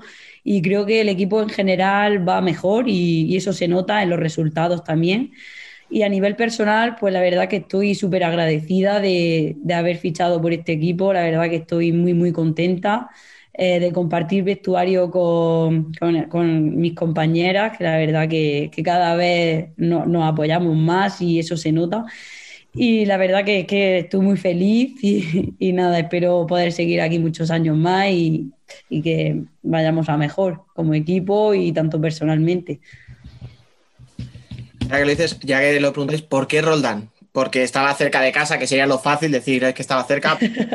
Viendo cómo está el equipo, o sea, se ve que no es una decisión de- cómoda, o sea, que es que el equipo tiene potencial, pero yo no sé si cuando a ti te llaman, eh, tú te imaginas que el club puede estar ahí o, precisamente crees que tú puedes aportar lo suficiente para que el club esté tan arriba. Bueno, a ver, eh, cuando se pusieron en contacto conmigo me plantearon un proyecto y la verdad que fue bastante interesante y muy atractivo. Sí que es verdad que, estoy cerca de casa, pero el proyecto que tenían yo creo que era muy tentador y atractivo. El poder también jugar con compañeras que, que ya había tenido antes y, y el poder volver a, competir con ellas, yo creo que eso también me hizo tomar esa decisión. Eh, no sé, creo que el proyecto era muy, muy, muy tentador y, y como digo, yo creo que ahora mismo somos una plantilla joven, pero que creo que tiene experiencia y que, y que podemos ir a más. Somos un equipo que yo creo que, que somos muy fuertes, pero que todavía podemos llegar a, dar muchísimo más. Entonces yo creo que el proyecto también es a, lar- a largo plazo y que, y que podemos ser un, un club mm, con vista a estar en la zona alta. Y ahora, ahora que estoy aquí, pues también te das cuenta de- del gran trabajo que, que hace Roldán día tras día por sus jugadoras, porque yo antes estaba fuera y lo veía como un club, digo, guau, ole y ole por sus jugadoras y por, por el cuerpo técnico que tenían y, la presidenta y todo, porque la verdad que hacen las cosas muy bien, que, están encima de las jugadoras, de, cada detalle y, eso luego la verdad que le hace mucho más fácil la vida a la jugadora, a que rinda mejor, a que mejore y, y eso es de agradecer, ¿no? El trabajo que hacen, que el que no se ve también es importante, que, que es el que hacen ellos y es muy, muy, muy grande el trabajo que hacen. De- decíais que estabais, que parte del proyecto es estar en la zona alta, pero a día de hoy, o sea, esta temporada ya estáis en la zona alta. Sea, estáis terceras, clasificadas para la siguiente fase. ¿Cómo ves las opciones de playoff? A ver, yo, yo lo veo, lo veo y quiero. No, no espe- no esperaba otra respuesta, ¿eh? es que imagínate, o sea, que te dijera, no, Claro. no, no, mira, pues. No, a ver, ahora mismo es, es complicado, ¿no? Porque al final los equipos eh, quieren estar ahí, son solo cuatro equipos los que tienen el privilegio de, de estar ahí. Para, para llegar a eso, pues tenemos que, que currar mucho, que trabajar, que mejorar, que todavía tenemos que mejorar mucho para poder estar en esa zona. Y nada, yo creo que partido tras partido en la liga nos va a poner donde tenemos que estar y, y nada, nosotras nos queda trabajar y, y que sea pues eso, el trabajo lo que nos lleve a estar en esa zona alta, si es que no lo merecemos y si no lo merecemos, pues ahí tenemos que estar y, y nada, nosotras estamos ilusionadas y, y creo que vamos a ir a por ello y, y nada. Escucha, yo te lo traduzco lo que ha dicho Alba. ¿Qué pasa? Que llevamos aquí desde hace varias semanas haciendo nuestras películas, ¿no? De qué cuatro equipos van a entrar en los playoffs. Y siempre estamos diciendo, mira, mira cómo se ríen los perrillos, porque y estamos diciendo que eh, como que de vuestro grupo el favorito es Futsi, pero que del otro grupo creemos o suponemos que van a entrar eso, Melilla, que va a entrar eh, Burela y que va a entrar Alcorcón. Claro, nos olvidamos de vuestra temporada. Yo, yo, yo no he dicho que voy a entrar Corcón, ¿eh? que luego me caen palos. Pero porque te da miedo Piru, no por otra cosa. Entonces, claro, ahora, ahora que hay alguien que les ha sufrido, sea, que ha sufrido apoyo, que ha sufrido a Futsi, que vosotras estáis ahí en esa, en esa terna, digamos, realmente, ya hablando en serio, eh, ¿hay alguna forma de medir los dos grupos sin realmente haberos enfrentado entre vosotras? No sé si los partidos puedes decir, pues yo creo que nosotras o Pollo estamos más fuertes. No sé, ¿sabes lo que te digo? O sea, antes de enfrentaros en la segunda fase. Pues a ver, de, de nuestro grupo, yo creo que Futsi es un equipo que siempre está preparado, que, que siempre ha sido constante, eh, trabaja de forma excepcional y yo creo que, que ese equipo siempre va, va a estar ahí. Luego, eh, Pollo, la verdad que está teniendo, está haciendo una muy buena temporada y está bastante fuerte. Eh, cuando nos hemos enfrentado a ella mm, ha sido un partido muy complicado. Yo creo que, que ellas van a estar también en, en esa zona alta. Luego, eh, Orense también es un equipo que tiene una plantilla genial. Lo que pasa que creo que no le está. La suerte no está mucho de su parte esta temporada con el tema de lesiones y el COVID también creo que está afectando en los confinamientos. Entonces, creo que eso también puede perjudicar a- al equipo. Y, nosotras, pues, ve, yo creo que nosotras estamos haciendo, estamos haciéndolo bien, estamos trabajando para estar ahí y, nada, yo creo que se va a basar en nuestro grupo en esos cuatro o cinco equipos, sin menospreciar a ningún equipo, pero yo creo que, que va a estar ahí en esos puestos. Y en el grupo, en el otro grupo, bueno, yo creo que Burela también es como Fusi, que es un equipo que, que trabaja para estar ahí y, y se lo merece. O sea, el trabajo que hacen es genial. Eh, Alcorcón también, la verdad que tiene un mu- muy buen equipo. Luego Melilla, que creo que está siendo el equipo relevante, ¿no? En plan, eh, está siendo un equipo que, que ha dado la sorpresa para mí, para mi punto de vista, Melilla, que está la verdad que muy, muy bien por lo que he podido ver de otros partidos. Y ya pues Móstoles, que creo que también está haciendo muy buena temporada. No sé, yo creo que él va a estar ahí, va a estar ahí. O sea, que la federación los equilibró bien los grupos, ¿no? A pesar Sí, de lo que decimos que- nosotros. Ah, Bueno, yo creo que los dos grupos hay equipos muy competentes, competitivos y, y yo creo que sí, que, que ambos grupos son fuertes y, y intentamos luchar por estar en esa zona alta. Bueno, mencionabas hace, hace un poquito el, el COVID, ¿no? Y a mí me gustaría saber cómo se hace para estar a tope sin saber si vas a jugar el fin de semana. ¿Cómo lleváis esa incertidumbre? Pues eso sí que es un poco el aspecto psicológico un poco importante, ¿no? Pero yo creo que ahora mismo en nuestro equipo, mm, como digo, yo creo que luchamos y vamos entrenamiento tras entrenamiento para ser mejores. Nosotras vamos a por el partido de ese sábado y no pensamos en el qué pasará. Nosotras entrenamos, vamos a disfrutar, a jugar, que es lo que nos gusta, y, y no pensamos en el COVID, la verdad, sinceramente, llevamos precaución, eso sí, llevamos muchísima precaución, mm, eh, tenemos muchas medidas de, para prevenir el COVID, viajamos con mascarilla, entrenamos con mascarilla, eh, tenemos gel continuamente en el pabellón, entonces llevamos muy pre- mucha precaución, pero, pero vamos a por, los entrenamientos y a por el partido, entonces disfrutamos de ello y, no pensamos en el COVID en ese, en ese momento. Intentamos disfrutar de- de- del balón, que es lo que nos gusta. Y, y nada, sí que es una situación un poco complicada la que nos está tocando vivir, pero, pero nada, hay que ser positivos y, y pensar que esto al final es lo que nos toca vivir y que pronto pues todo se irá mejor y, y ya está. A ver, el renegado, ¿qué te pasa, Fran? No, lo de que irá mejor, esperemos que vaya mejor, porque. Madre mía. Fran, Fran está, po- Fran está positivo hoy de lunes, ¿eh? No Sí, ve sí. nada claro. O sea, Le sentó fatal, sí, sí. Pero escucha, ¿qué esperas de un tío que vive en Canarias y va con jersey? Es que, que- Claro, es que. ¿Sabes? Es que, claro, ahora, partamos de ahí. Mandado, has mandado al WhatsApp que hay que ponerse guapo, que, hay que llevaba de Hay, hay que ponerse guapo, como peinarse no puede, pues Exacto, yo peinarme como que no. Ay, sí, es que sí Ay, se la puede. leche. Bueno, yo. Eh, ah, Venga. bueno, venga, dale. No, dale, Dani, dale, dale. No, que yo voy a cambiar a la selección, así que sigue tú. Ah, no, yo iba a preguntar, eh, nada, eh, el viaje más cerca que tenéis creo que es Madrid.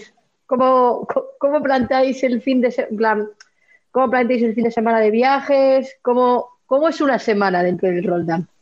O sea, cuando os toca partido fuera.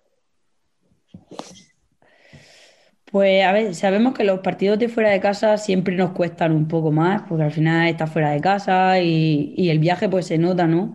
Pero la verdad que lo, lo llevamos bastante bien, vamos, vamos en autobús, Eh, pasamos horas en el autobús y vamos entre nosotras hablando, comentamos alguna jugada, vamos entre nosotras, al, al final vamos mo- motivándonos entre nosotras. Luego las, comidas y eso, genial, el club las lleva todas perfectas, o sea que de eso no podemos tener quejas porque nos cuidan muchísimo. Y, y es como he dicho, que este club la verdad que, que cuida muchísimo a la jugadora y nos hace mucho más fácil el que lleguemos a los partidos bien y eso se nota. Y nada, la verdad que vamos al partido, vamos pensando eh, en llevar los tres puntos y para la casa, como decimos aquí. Vamos a por los tres puntos y, y para Murcia. Entonces, nada, pues intentamos ir así. Nosotras, ya te digo, somos un equipo joven que, que nos llevamos muy bien entre todas y eso se nota. eh, y la verdad que aprovechamos también el autobús, ahora que no nos podemos juntar fuera, para estar entre nosotras y convivir, al menos en ese poco tiempo. Pero bueno, pero la verdad que hacemos piña en esos viajes y, y nada. Bueno, po- po- poco tiempo, ir de Roldán a apoyo. Bueno, Nada, un ratito. bueno, bueno. O- Os da tiempo para convivir. Me, Muy me- bien. me- me has preguntado Madrid, pero pollo ya. Vale, vale. Pollo, pollo os da tiempo para ver qué tal la semana, el año y, y la vida. La vida, te da tiempo de verlo todo. Pero bueno, no pasa nada, porque ahora en la segunda fase te quitas pollo y te dan burela, que está más lejos. Sí, sí, es que yo esto no lo sé. Yo digo, a ver, ahora que. Yo digo, bueno, tenemos pollo, tenemos Urense, amarelle, pero no, no han dado burela. seguramente, seguramente. Nada, y te quitas, y te quitas lo mismo, te quitas Fusi, pero te coges Alcorcón, eh, o sea, sí, sí. Me- vais, a, Aparecen, aparecen. joder, vais a ahorrar como 5 kilómetros, ¿eh? Madre mía. Ay. Oye, y has mencionado lo de la adaptación, eh, o sea, lo de la convivencia, que al final es verdad que pues, os juntáis todas nada más que en los autobuses, en los trayectos.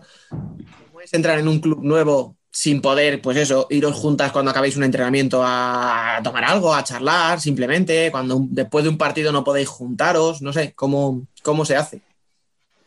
Eso, la verdad que debo decir que sí que se nota porque al final, cuando tú creas también vínculo con, las- con tus compañeras, pues tomando un café o, o cenando después del partido, porque da gusto, por ejemplo, ganar y luego irte con tus compañeras a celebrarlo. Eso ahora mismo no, no se puede hacer. Entonces sí que es un poco complicado. Yo, la, bueno, la suerte que, que tenemos todas es que nos, cono- que nos conocíamos de antes. Yo, o sea, yo he fichado este año por Roldán, pero conocía a muchas jugadoras y, y he, he tenido la suerte de estar con ellas antes y entonces pues ha sido un poco más fácil esa adaptación o, o el en- entrar bien en ese equipo, ¿no? El compenetrarme bien. Pero sí que es verdad que se echa en falta, pues eso, el, el- el tener esa armonía, ¿no? Fuera de- del equipo y, y el, y el ganar ese compañerismo fuera. Eso sí que se echa un poco en falta. El celebrar las victorias. Pero bueno, si es que, como digo, al final es lo que nos ha tocado. Tenemos que aprovechar los entrenamientos o el poco tiempo que tengamos para estar juntas y, y ya está. Ya luego cuando, cuando lo permita, pues o sea, lo aprovecharemos mejor. Se van a enterar, ¿no? Cuando se pueda. Cel- El, entrenador. celebráis victoria tras victoria el mismo día y ya está. Empezáis por la mañana y, y- y ya está. Eh, A- a- ahora, que, ahora que ha nombrado al entrenador y que no nos oye, ¿qué tal con, con Juanito?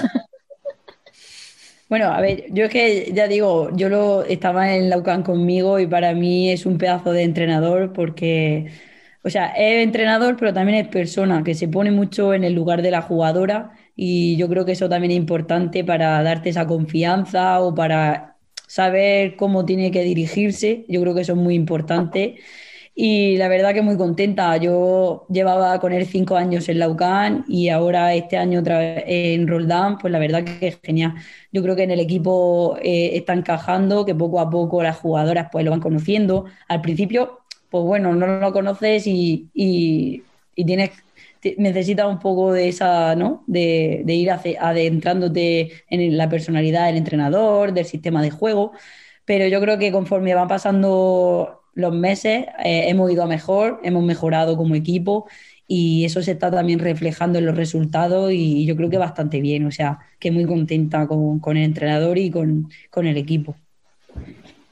Sí, porque a mí, a mí me habían comentado que sí, que era una persona muy cercana con, con los jugadores. Sí, y yo, yo digo, yo creo que eso es muy importante porque también tienes que acercarte a la jugadora, el- el- o sea, tienes que ser cercano, pero tampoco mucho, ¿no? Entonces, pero que yo creo que él sabe medir muy bien eso y, y le da la confianza a, a la, a la jugadora, esa confianza que también a veces necesitamos las jugadoras y eso te hace crecer también y, y a nivel personal pues también nos aporta muchísimo. Es, un- es- es muy, una gran persona y, la verdad que estamos agradecidas con, con su trabajo y cómo es él. Bueno, y, yo quería preguntarte, preguntarte antes de que Dani pase a la selección que decía antes, eh, como jugadora, ¿cómo ves el formato de la liga de este año? Eh, ¿te gusta el hecho de, los grupos? ¿Habrías preferido enfrentarte a, todos los rivales?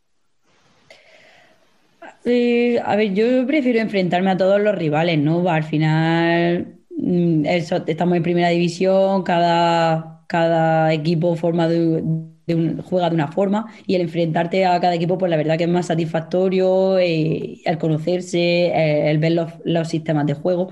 Pero bueno, yo creo que el formato este año es diferente, pero a mí no, no me desagrada. Creo que, que también es, una forma diferente que tenemos que apuntuar todos los puntos posibles. O sea, yo creo que es un poco más competitivo, porque como tienes que puntuar eh, para pasar a, la fin- a la Final Four, yo creo que te hace también exigirte más, ¿sabes? O sea, creo que o- opto por jugar con todos los equipos, pero también me gusta este. o sea que para mí jugar. Mientras se pueda jugar, la verdad es que ya. Sí, eso. Una vez lo hablaba con, con mis compañeras. Digo, a mí me da igual el formato. Yo digo, yo quiero jugar y ya está. o sí. sea que, Que con lo que eh, pasó en contenta marzo. por, por eso, que como teníamos la incertidumbre de no saber si se va a empezar, tal, yo digo, mira, yo quiero jugar, sea como sea, y, y ya está. Yo es que de esa competitividad que hablas, eh, yo creo que nosotros al, al empezar la temporada, bueno, cuando se supo lo de los grupos, sí que aquí lo comentábamos y decíamos, joder, pues está muy chulo, sabemos que es algo temporal, que el año que viene lo más normal será que se quite ya, mucho al siguiente, o sea que no va a durar más. Pero decíamos, pues está chulo, porque al final no tienes equipos ahí de media tabla que en febrero o marzo ya no tienen ningún objetivo, como otros años. Porque claro, al final dices, con 18, si solo 4 entran en playoff, la que está en el puesto 7-8, Ah, que hacer. Y nosotros creíamos que era más interesante, pero es curioso que con todas las protagonistas que estamos hablando todas las semanas, casi ninguna le gusta este formato. O sea, prefiere el clásico. sí. A lo mejor es porque nosotros lo vemos de otra manera y vosotras, pues como tú dices, preferís jugar siempre contra todos, no solo contra la mitad. Exacto. Sí, yo como te he dicho, yo creo que mm, prefiero jugar contra todos los equipos. Por ejemplo, yo que sé, el Melilla, que acaba de ascender, que no está en nuestro grupo, para mí es un equipo muy interesante, ¿no? Es difícil, pero tú quieres enfrentarte a ese equipo para conocerlo, para, para ver cómo juega y, y a ver qué te, qué te aporta, porque en cada partido aprendes. Entonces, yo creo que es muy interesante el jugar con todos los, con todos los equipos. Mm. Si me dejáis una última antes, que estoy. Me va mirando. Es que has dicho Melilla y estaba acordándome de algo que hemos hablado entre nosotros y es que Melilla, vamos a ver si de verdad es aspirante a los playoffs por aquello de que es un recién ascendido con mucho potencial, con mucha brasileña, ya lo sabemos, pero que al final, bueno, pues puede tener la cosa de que en la segunda fase, sabiendo que ya la permanencia la tiene cerrada, se relaje un poco lo justo para que en un grupo tan fuerte como va a ser, a lo mejor baje un par de puestos y se quede fuera. No sé si tú eh, en Roldán veis algo parecido. O sea, el hecho de decir, bueno, aspiramos a, estar en, el grupo del título, pero a lo mejor el top 4 este año no era el objetivo. Pero claro, no puede haber relajación de ya tenemos cumplido el objetivo es- estando en el, en el grupo del título? Mm, yo, a ver, yo sinceramente pienso que, es al revés. Por lo menos desde mi punto de vista, yo creo que ahora mismo hemos conseguido algo que es muy importante, como el poder estar ahí, pero bueno, que estamos intentando conseguir, pero para mí yo creo que es más, me motiva más el estar ya ahí y el intentar llevármelo todo, ¿sabes? En plan, cuando tú, yo creo que al revés, que en vez de relajarte vas a intentar ir a por todas, el, el- el luchar cada partido como si fuera el último, como si no fuera a jugar nunca más. Yo creo que va a ser así, que va a ser una lucha, una lucha constante partido tras partido, el, el que todos los equipos van a querer ir a, a por, a por esa Final Four y a intentar ganarla. Entonces yo creo que va a ser mucho más competitiva y, y que los equipos no se van a relajar. Yo creo que van a dar un paso hacia adelante y, y van a ir a, a ganar. O sea, yo creo que van a ir a, a por todas. Vamos, que una por la ilusión y la otra por la, por, por la obligación que tienen, pues eso, va a haber unas leches cada partido curiosas, ¿no? Yo, yo creo que sí. creo que sí. Mejor. Sí, yo creo que va a ser más victoriosa también, va a ser más, yo creo que sí, que puede ser muy bonito, yo creo que puede ser muy bonito. Pues sí, ganas de que empiece ya la segunda fase. Eh, Fran, Fran- Fran no va a ver ni un partido ya del Tel, lo ha dicho, ya paso. Yo veo la segunda fase, el grupo de por el playoff y fuera. Y ya está. Ya lo has dicho, ya lo has dicho tú por mí. Pobrecito mío, si es que todas las semanas le estamos dando la hamburga al pobre. Eh, Sí, es que como es de Canarias, hombre, No claro, la, jugá- no la jugábamos este fin de semana y estuve viendo el partido y salí. Pobre Fran. Sí, El que haya escuchado la rueda de prensa que nos pasaste lo, tiene claro, porque vamos, en la voz se te notaba perfectamente. Ya, sí. Me lo dijo después Jorge Basanta, me dice, venga, ánimo, digo, ya, vale. es es, que es mejor no tener, es mejor no tener equipo, Fran. Ya está. Te quitas de que Ya. se metan contigo y de problemas. Ya te lo digo yo. Ya, pero para una, para después de, creo que eran do- 12 años que no había un equipo de femenino en primera división aquí. Pues imagínate, Bueno. nos ha durado un caramelo de la puerta a un colegio. Pues escucha, Pero- haces como, como Rubén y yo, te, te vienes a Madrid que tenemos 12 equipos en primera y eliges el que quieras. tiene... No, va, a ver, no necesito ir a Madrid, yo en Madrid ya tengo mi equipo. Claro, mira, mira, mira allí, tienes, tienes a Roldán, tenías hace, hasta hace un año la UCAM, tienes a Saloc, a la Universidad de Alicante, joder, claro, o sea, allí cuatro equipos en 100 kilómetros, en 50 kilómetros, claro. ¿De quién es la culpa? Bueno. Tuya. La culpa, sí, ¿para qué vamos a ver? Fran, Sí. Fran, no te quejes que podéis volver a ascender. O sea, mi, mi- mi Escucha, equipo, mi, equipo engañes, no, no puede, no puede ir ni a la vuelta a la esquina. Oye, a ver, Vale. vamos a, vamos a cambiar, Ata, vamos a cambiar, vamos a dejar de meternos con Fran y vamos a preguntar a Nerea. Sí, perdón, perdón. Cierto. ¿Qué pasa? Que hablaba de la selección. Fácil. Escucha, hablaba, yo quería hablarte de la selección, porque al final eh, tenemos una generación que ha sido la leche, que se ha llevado títulos, que, que- es pues eso, o sea, que es, que es historia. Empezamos a sumar, pues eso, Ampi, Peque, Anita, Lujana, me... pero claro, las miras y todas están en 29, 30, 30 y poco. El famoso cambio generacional, ya llegáis por detrás tú, eh, está también Inés Amper, por ejemplo, eh, está Vane, que es un poco más joven. Claro, pero es que en la sub-21 tenemos a gente como Antía, Judith, Caridad, está Alicia Benete, vosotras, de hecho, de Roldán, que si no recuerdo mal, una convocatoria fueron cuatro jugadoras. Cuatro. Claro, ¿cómo se vive esa transición, ese ver a las jugadoras que han estado, digamos, toda la vida, que empiezan a ser ya, pues eso, treintañeras, ver las que vienen debajo? O sea, tú que estás justo en medio, ¿cómo lo vives? A ver, la verdad que yo he tenido el privilegio de, estar con Ampi, con Isa García, que para mí era pues, un ejemplo a seguir. Bueno, son todas, pero la verdad que Isa García para mí era una referente. También jugaba eh, en el mismo puesto que yo, en cierre. Y pues la verdad que con ella yo intentaba aprender todo lo que podía, el, el empaparme de, de todo lo que me podían enseñar, ya que eran grandes personas y grandes deportistas, o sea, para mí la verdad que fue muy especial el, el poder estar con ella y el jugar. Y ahora, como bien dices, creo que la generación de abajo pues también está apretando muy fuerte, creo que, que las jugadoras son, van, van, van dando caña de trabajo ya. Yo, como bien dice, estoy con compañeras eh, en Roldán, fueron cuatro los otros días, bueno, los otros días, a, a- a la concentración de la sub-21 y tienen una calidad, vamos, exagerada. O sea que todavía les queda muchísimo por mejorar y, y por aprender y ya son buenas. O sea que aprietan muy fuerte y yo creo que la selección española va a estar bien respaldada y, y yo creo que van a estar a la altura de las grandes jugadoras que han pasado por la selección. O sea que, que España va a estar bien representada desde mi punto de vista. O sea que, que vamos a estar ahí siempre. Y tú como privilegiada, ¿no? Encima, porque estás aprendiendo de las veteranas y a la vez Y viendo a las pequeñas. Sí, sí. Bueno, pues nos estamos quedando sin tiempo para más. Eh, podríamos estar aquí una hora más de charla con ella, pero tampoco queremos abusar de Noelia. Eh, así que muchísimas gracias por haberte pasado por aquí con nosotros. Eh, ya sabes que las puertas de Futsal Corner están siempre abiertas, así que cuando quieras pasa sin llamar. Nada, muchísimas gracias a vosotros y nada, me ha encantado compartir con vosotros este rato. O sea que yo estoy aquí encantada de estar con vosotros y, y si repetimos, pues genial. O sea que yo estoy agradecida y, y nada, esperemos vernos otra vez. Sí, adem- además, si sigues metiendo esos goles que metes de volea, tienes que volver. Eh, es la condición, es la condición. Venga, hacemos una cosa, quedamos para la Final Four, ¿vale? Venga, vamos a intentar. No, no es mala idea.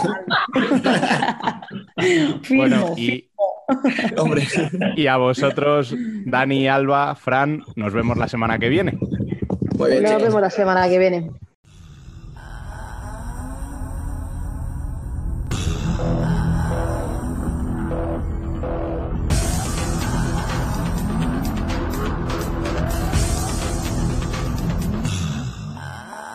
Worldwide Futsal.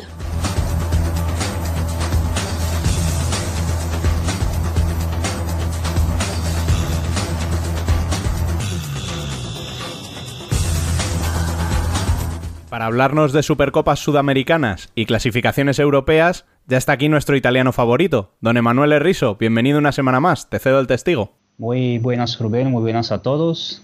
Eh, estamos aquí listos para comentar lo que va a pasar en, la, en esta nueva semana de encuentros internacionales de selecciones con eh, otra ronda de, para la clasificación de la Futsal Euro, pero también tenemos que tenemos que, eh, un par de torneos importantes que se disputaron en Sudamérica. Otra vez tengo ambos eh, mis amigos, eh, Ricard Ferrer Hola, Emen, ¿cómo estáis? y David Candelas. Hola, muy buenas. Eh, empezamos con, lo que, eh, con lo- los acontecimientos del fin de semana.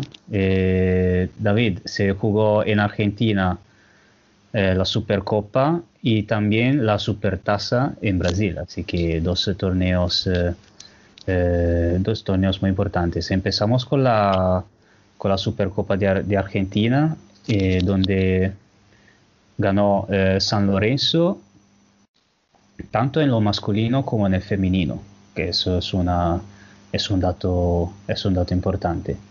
Eh, San Lorenzo que derrotó en la final eh, 5-0 a Newell's Old Boys, que era el camp- eh, se, se, fue, se clasificó a la Supercopa como campeón de Primera B, eh, la Supercopa de Argentina.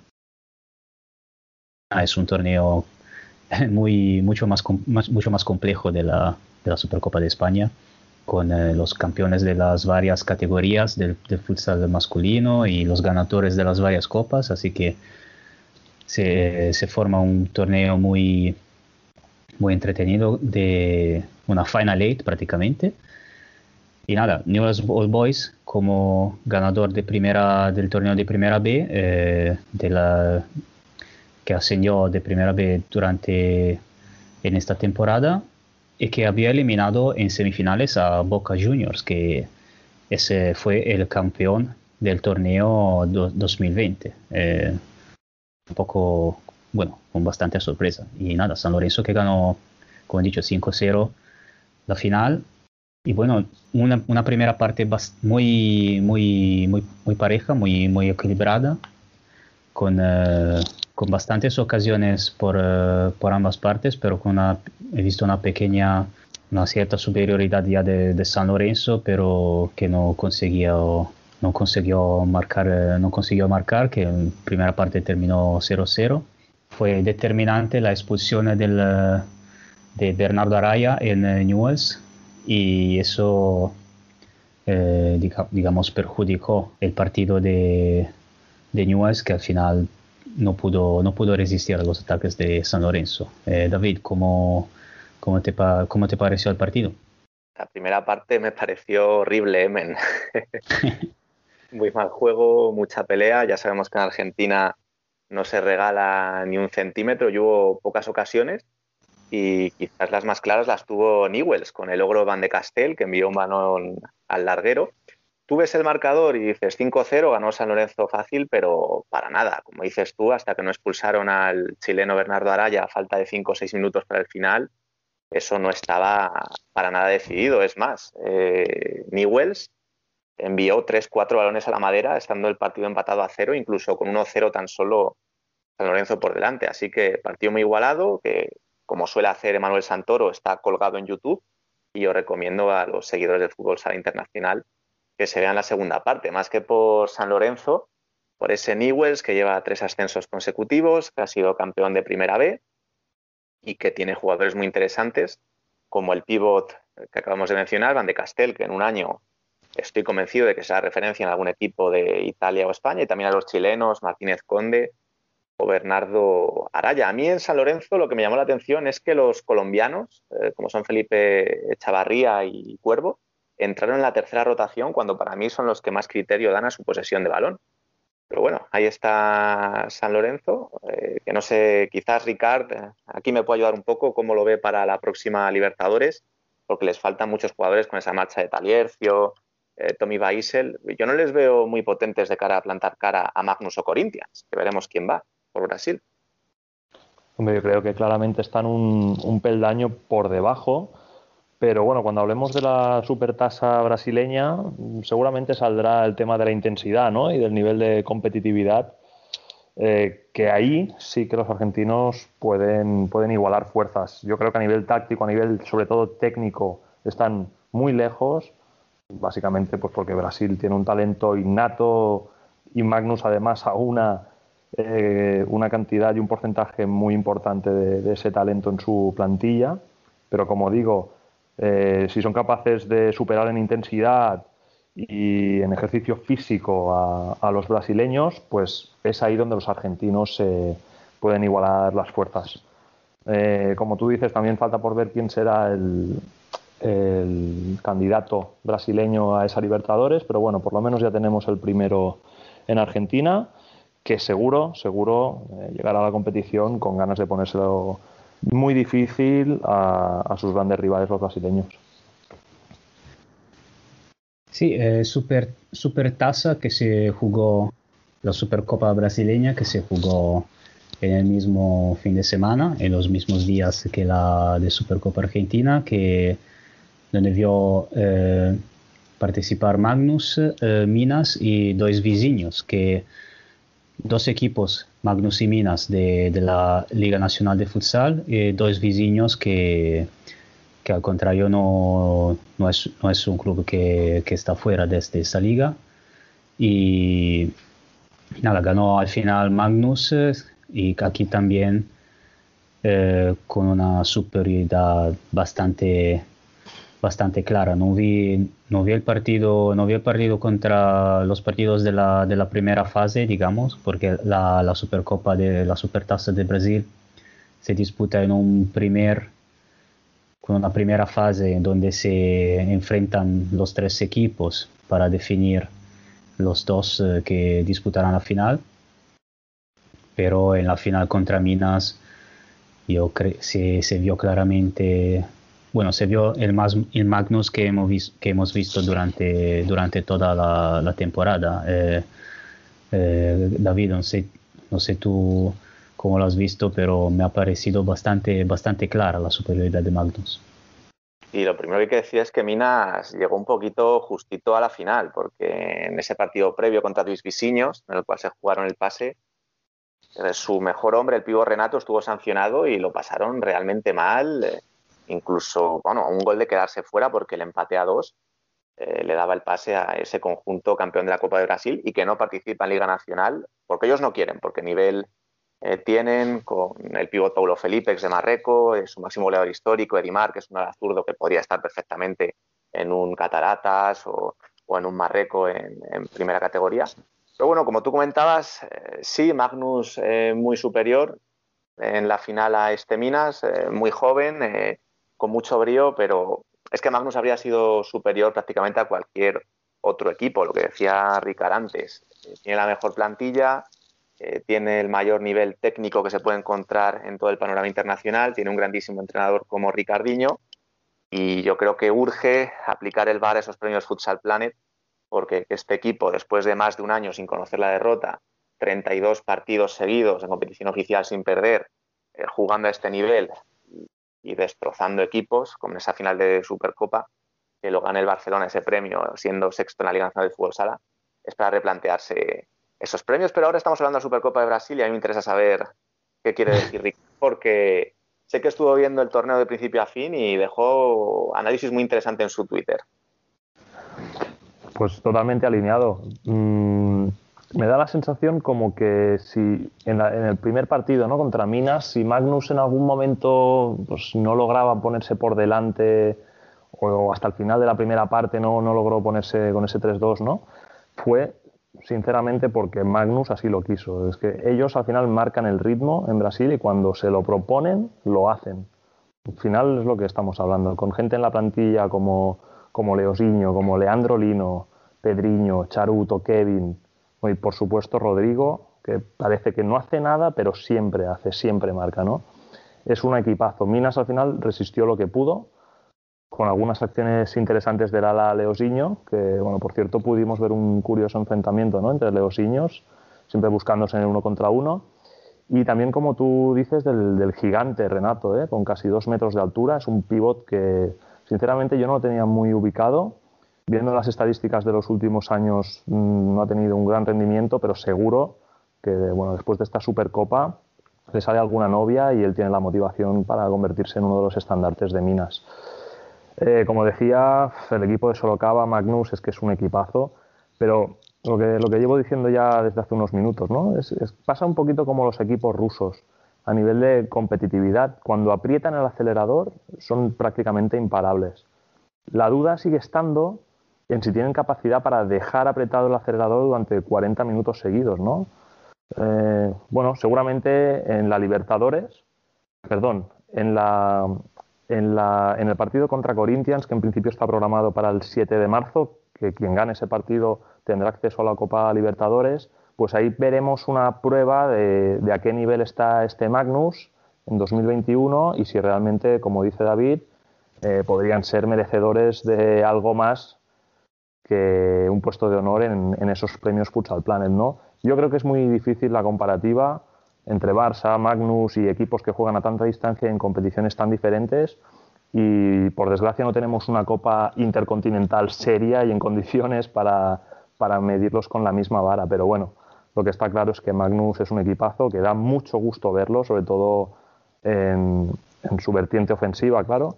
Así que bueno, os emplazo a todos el 7 de marzo a ver este Magnus Corinthians, que, que seguro será un partidazo. Quería dejar un dato sobre, sobre Minas, que ya que se, ya que se habla mucho de, de calendarios, de partidos eh, aplazados muy cerca uno de otro, Minas disputó el torneo que lo clasificó a la Supercopa, la, la Taza de Brasil 2020, entre el, 14 el 14 y el 20 de febrero 2021. O sea, disputó seis partidos en una semana, más los tres partidos en tres días disputó eh, de la Supercopa. Así que en febrero ah, ha jugado algo como nueve partidos en dos semanas. Quizá han llegado bastante, bastante cansaditos también. ¿no? No sé si son ellos son jóvenes, pueden jugar hasta, Hasta la Bueno, muerte. seguro, se- seguro, seguro les, les pesó ese cansancio y, incluso sin eso, incluso sin ese, eh, ese carrusel de partidos previos, es un equipo que claramente está por debajo de Magnus. Es que al final en Brasil el bacalao se reparte entre, entre los clásicos, ¿no? Estamos hablando de Carlos Barbosa, que por cierto se le tiene que felicitar. No sé si cumplió 45 años de historia entre ayer y hoy. Eh, Corinthians y, y para de contar, ¿no? Al final Minas, pese que ganó esa tasa que le dio acceso a la super, a la supertasa, vamos, Magnus sabía que iba a ganar este partido y así lo esta, esta competición y así lo demostró, como digo, al apretar el acelerador en, en ciertos momentos, momentos puntuales y mostrándose claramente superior. Aún así, Minas es un equipo al que hay que ir a pescar, Ricard, porque Eso Renato sí. tiene 21 años, Ferro tiene 20, Leosiño tiene 19, François 20. Eh, son jugadores que cualquier equipo de España debería estar echándoles un ojo porque hay mucho talento. Por ejemplo, François, eh, su portero, en la retransmisión se hablaba de que podía ser en unos años el mejor portero de Brasil. Sin duda, Brasil es que es un país donde pescar. Al final, cualquier equipo donde, ve, donde mires, eh, ahí vas a encontrar talento, ¿no? Incluso en las pistas de barrio, en el fútbol 7 o, o en las ligas regionales o paranenses. Mm, otro caso ya es los equipos como conjunto, ¿no? Pues más a nivel táctico, a nivel estructura. Ahí sí que, bueno, tengo más dudas de, que el planteamiento sea lo más profesional y lo más competitivo que puede ser un equipo. Bien, perfecto. Eh, pasaría a prever el futuro después de analizar el pasado. Pasamos a la clasificación a Futsal Euro, que ahora llegan, llega otra semana de partidos internacionales y van a disputar eh, partidos a partir de, del martes 2, o sea, el día de publicación de este, de este podcast, hasta el, eh, el 9 de marzo, si, si, no me, si no recuerdo mal. Empezaría con los, eh, con los partidos de- del Grupo de España. No sé si eh, seguís teniendo ganas de hablar de, Eslovenia, ya que seguimos hablando de Eslovenia desde hace un mes. Pero España va a enfrentar otra vez eh, Eslovenia el 6 de marzo a las 8 y media, mientras que el 5 de marzo se enfrentarán Suiza y Letonia. Y bueno, yo claramente el encuentro más interesante es el Eslovenia-España porque, bueno, los eslovenos buscarán revancha eh, en su campo tras la derrota en el primer partido. Claramente es, eh, es el, eh, son los dos equipos que se disputan el, eh, el primer, el primer lugar, el primer, la primera plaza. Mientras que, bueno, supongo que Letonia y Suiza pueden disputar una liguilla entre ellos para ver quién, quién llega último, quién llega tercero. Eh, Ricardo. Es que es un partido realmente importante. Al final, ganando el próximo partido, España se asegura el quedar primera de grupo y por lo tanto no tener que jugar esa repesca, ¿no? Bueno, tú mismo lo has dicho, Emen, hemos hablado largo y tendido aquí en Worldwide Futsal de, de Eslovenia, eh, tanto de sus actores a nivel individual, de su talento como conjunto, de esa columna vertebral ¿no? que viene del campeón esloveno de, de.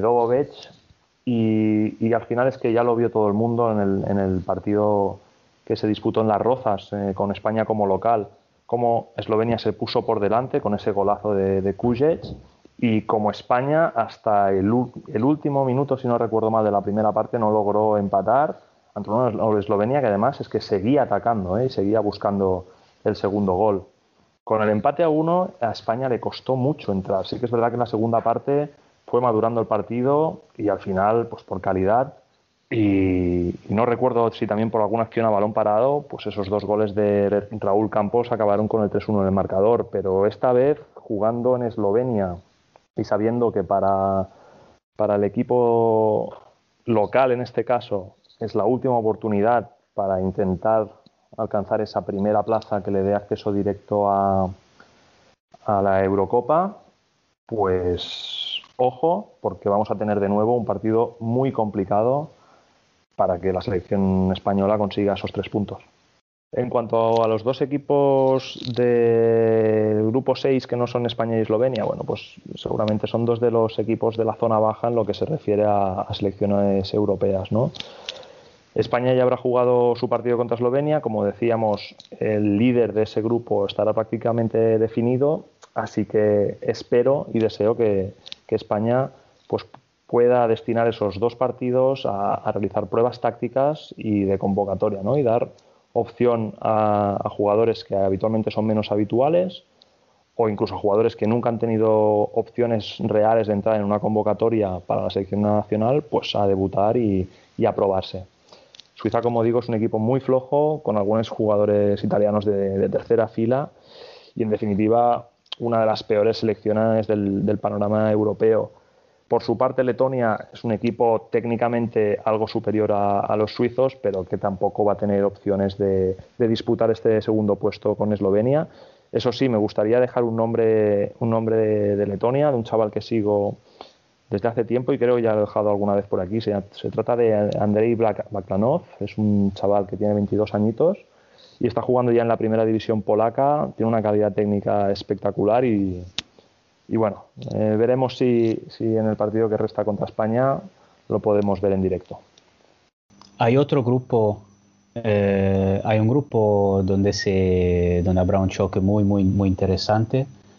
Es el eh, grupo 1, donde prácticamente Croacia y Ucrania se disputarán el, eh, la primera plaza del grupo eh, en cuatro días. Eh, primero en Croacia el 3 de marzo y luego en Ucrania el, el 7. Y hay que destacar que Croacia, en Croacia van a faltar cuatro jugadores bastante importantes como Novak, Perisic, Postruzin y Lucas Sutton. Son bajas muy, muy importantes.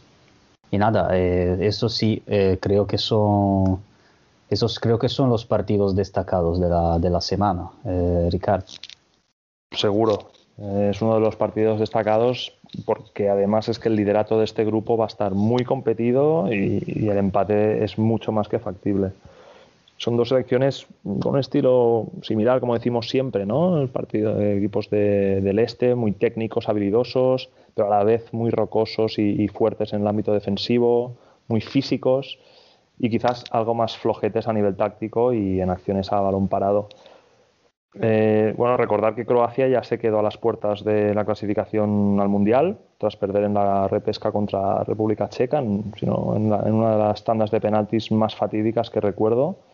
Y eso sí, los nombres que, que, has dejado caer, que no estarán en la, en la, convocatoria, sinceramente no lo conocía y yo tenía, los tenía señalados como los grandes nombres de Croacia.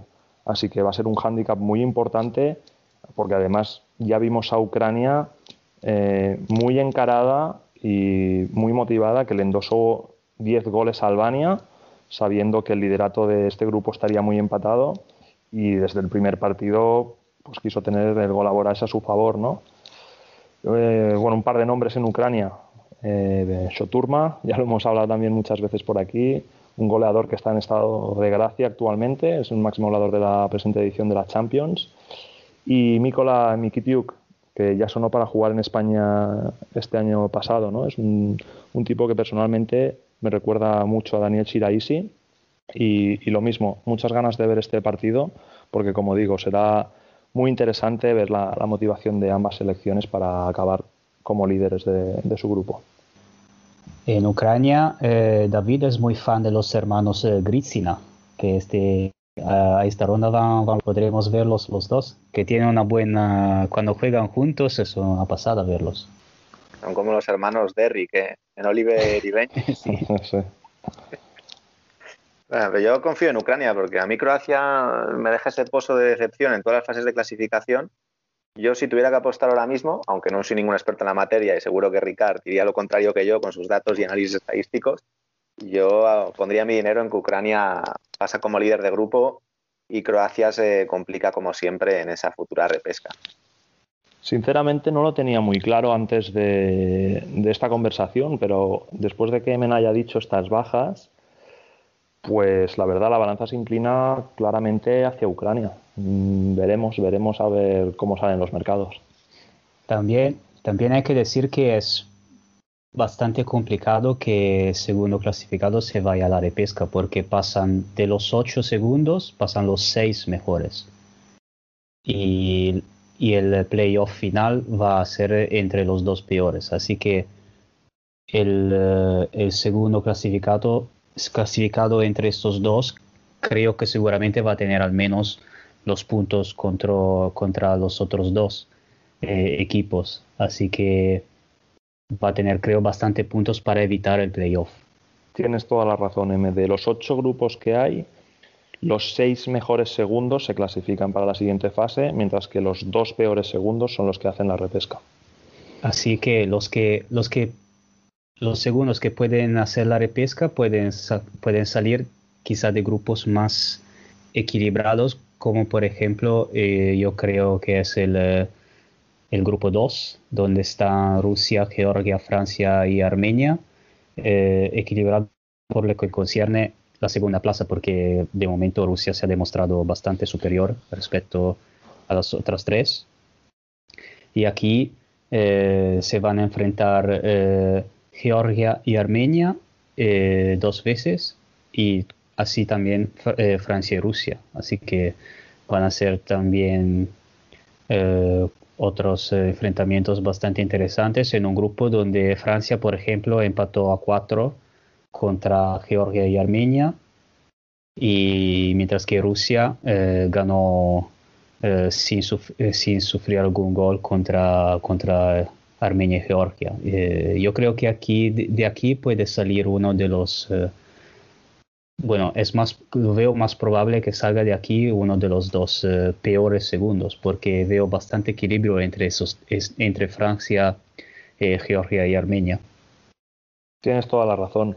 Para mí también hay un favorito al, al primer puesto, que es Rusia, que además parece que han encontrado una combinación perfecta, ¿no? Con esos tres brasileños nacionalizados que son verdaderamente top, ¿no? Como son Rómulo, Robinho y Esquerdiña, que seguramente son de los pocos brasileños nacionalizados que podrían jugar en la selección absoluta de Brasil. Además, si a estos tres les acompañan una selección de rusos que juegan en Rusia, ya veteranos y con experiencia, ¿no? Como Davidov, Afanasiev, Abramov o los comunistas, pues Niyazov y Asadov. Y además le sumamos al único ruso continental, ¿no? Como es Chiskala, que, que está jugando en Benfica y que está en estado de gracia, pues es una selección que da miedo.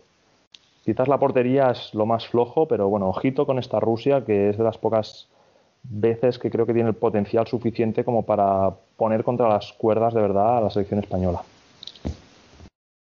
La portería da miedo, pero no han encajado ni un solo gol porque son tan buenos físicamente y a nivel táctico en defensa que tampoco dejan muchas opciones de que Putilo eh, cante, que para mí me parece un portero, bueno, comparado con lo que hay en la liga, bastante fiable. Yo estoy deseando que Georgia se deje puntos contra la Armenia de Melkonian y Sanosian. Me parece una selección tan artificial, fichando ahora a Bruno Petri ante la lesión de larga duración de Simi Sayoti, que se merece quedar fuera de la fase final de la Euro. Además, yo creo que no han fichado bien, porque a mí esa pareja de Chaguiña y Viño en las alas no creo que encajen eh, correctamente y Elisandro, que supuestamente es su fichaje estrella, porque aquí estamos hablando de fichajes, no de nacionalizaciones, Elisandro su temporada en Real San Giuseppe es la que es, llevará cuatro o cinco goles y tampoco se está demostrando determinante ni en el equipo vesuviano ni en su selección. Así que no sé si estáis conmigo, pero animar a Armenia a muerte y a ver si Francia con Landry en gala consigue sacarle algo a Rusia. Yo lo veo muy, muy difícil, porque es un ogro, como dice Ricard. No, no, yo sí, yo sí, yo también muy fan de, de, de la de Armenia, de, de Melkonian, ¿eh? seguro. Eh, bueno, sobre Lisandro hay que decir que en el, en los en el último, bueno, en los últimos dos partidos eh, Real San Giuseppe se ha un poco, digamos, despertado. También quizá con la, gracias a la ayuda de Julio Fernández que llegó a entrenar hace un par de semanas, creo, eh, durante el mes de febrero. Pero sí, digamos que yo también soy más de, soy más de Armenia en este, en este enfrentamiento. Bueno, nos quedan eh, el grupo de, el grupo de Italia, donde se va a repetir el, eh, eh, el Finlandia-Italia, que se disputó, bueno, se disputó Italia-Finlandia en, eh, en enero con un eh, 7 a 4 muy, muy entretenido. Y e Italia que enfrentará también a Bélgica, eh, la Bélgica de los eh, grandes, eh, de los kills, de los, de los grandes goles de, de Leo y de, de Raúl. Veremos cómo se veremos cómo se, se comporta Italia que de momento no, no ha defraudado. No me ha, no me ha parecido mal lo que hizo mostrar en, eh, en enero. Y eh, un, un dato del, del grupo 8 de, de Portugal eh, Portugal disputará sus encuentros con, con República Checa en Polonia por la situación eh, de la pandemia en República Checa, así que se disputa en campo neutral, aunque Portugal ya jugó en esa pista contra, contra Polonia, así que como, como dice, como dijo, como declaró Eric eh, Mendoza, eh, ellos se- para ellos ya será una ventaja, así que para ellos será como estar en casa. Eh, ¿Cómo veis, eh, veis esto, estos partidos, los de, de Italia y de Portugal? David. Pues a mí la convocatoria de Italia me ha dejado desconcertado, porque la baja de Mamarela le ha dado oportunidad de ir a los dos porteros de Real San Giuseppe, que llevaba, pues no sé, hasta hace poco nueve, diez partidos seguidos perdiendo. Molitierno, que hacía un mes que no jugaba, y Montefalcone, que es un guardameta, pues no de un, demasiado, no de un nivel demasiado elevado. Debuta también Cainán, el jugador de Valdepeñas, una nacionalización por sorpresa. Aquí sí que hay excusa porque su abuela materna, si no recuerdo mal, es italiana, no, no podemos hacer acusaciones fundadas como con Georgia. Pero yo lo que no entiendo, Emen, es, Por lo menos tenemos criterio nosotros. sí, te decía, Emen, que yo lo que no Ahora, entiendo- ahora sí. te decía que lo que yo no entiendo sí, yo, es yo hablo de ahora que sigo, ¿no? cómo puede haber cuatro jugadores, cuatro jugadores de, de Serie A2 y que queden sin convocar eh, Galiani, Pulvirenti, Raubo, Esquinina, eh, Fortini, Usari. Yo creo que Italia tiene ciertos mimbres en Serie A como para no tener que acudir a su segundo escalón. Algo que entiendo que es un mensaje de Belarte a la federación eh, para decir algo como los georgianos, ¿no? Traerme materia prima de Brasil como Cainán que, si no, no llego. Yo creo, lo hablamos, lo, lo hablaba justo con mis amigos italianos justo hace un rato, que el problema de la Serie A es que es una liga con una edad, edad media bastante alta y si quieres buscar a jóvenes eh, prometedores tienes que buscarlos eh, en, la, en la Serie 2 porque es donde tienen minutos, donde tienen más espacio.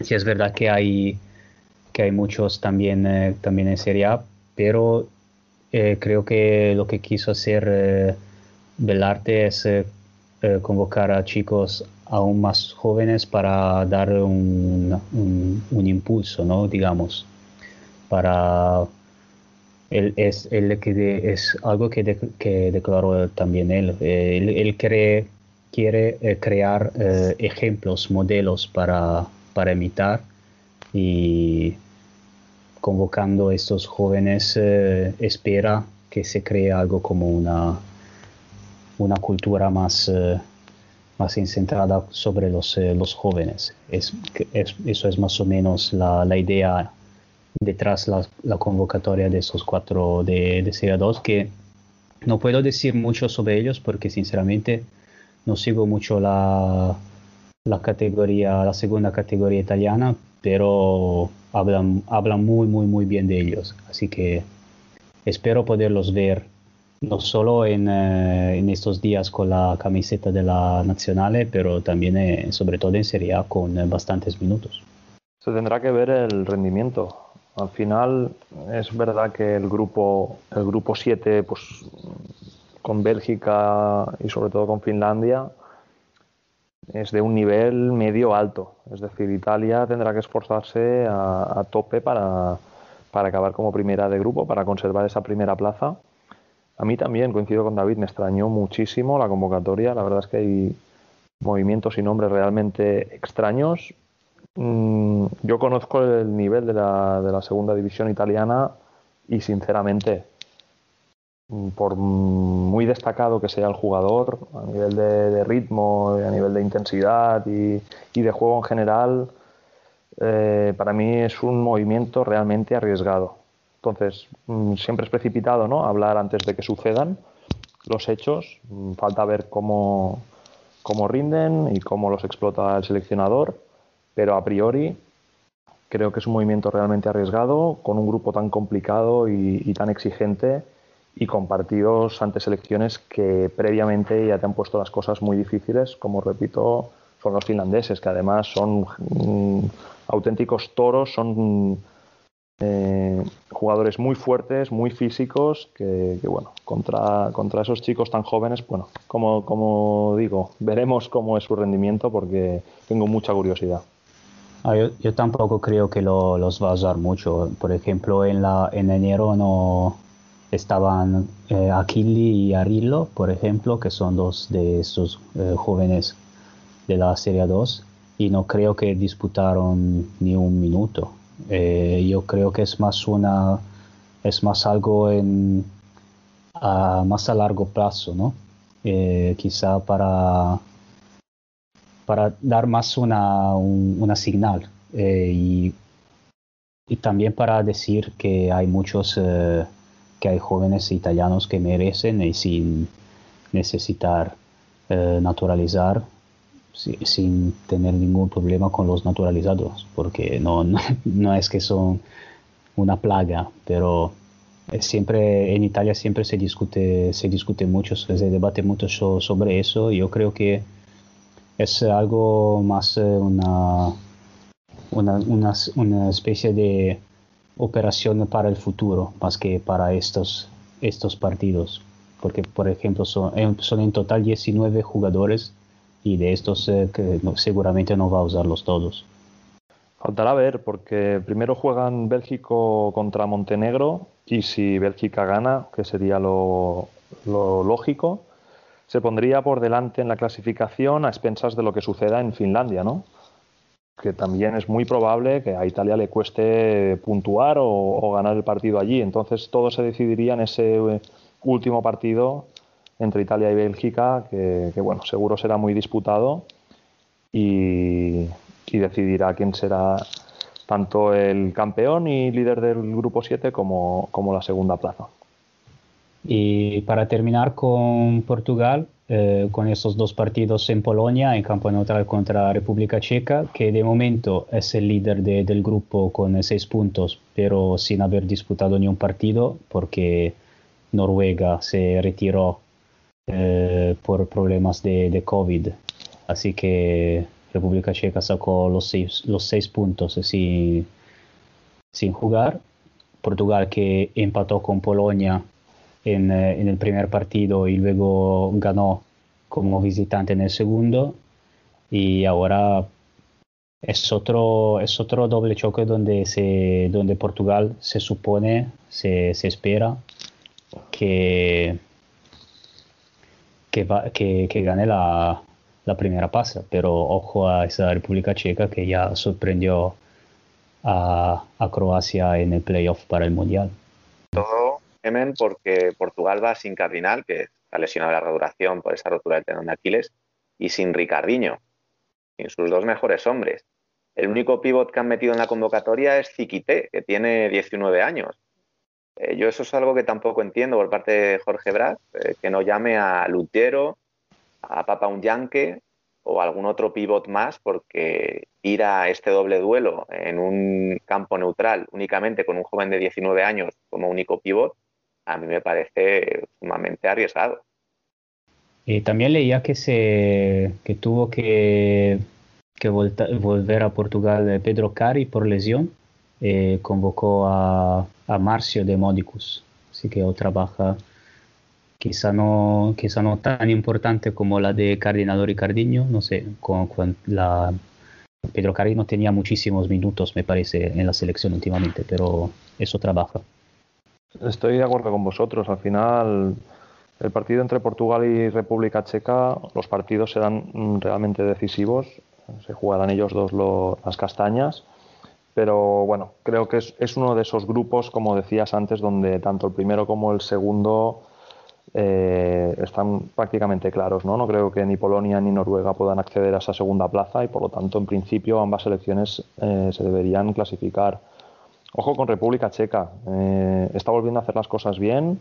Perdió pistonada pues durante años y ahora está volviendo a, a sentar unas bases también con jugadores ya experimentados del que, de los que ya hemos hablado con anterioridad, pero también con, con jóvenes promesas. O sea, se, mezcla allí eh, tanto veteranía como, como calidad y, y sangre fresca.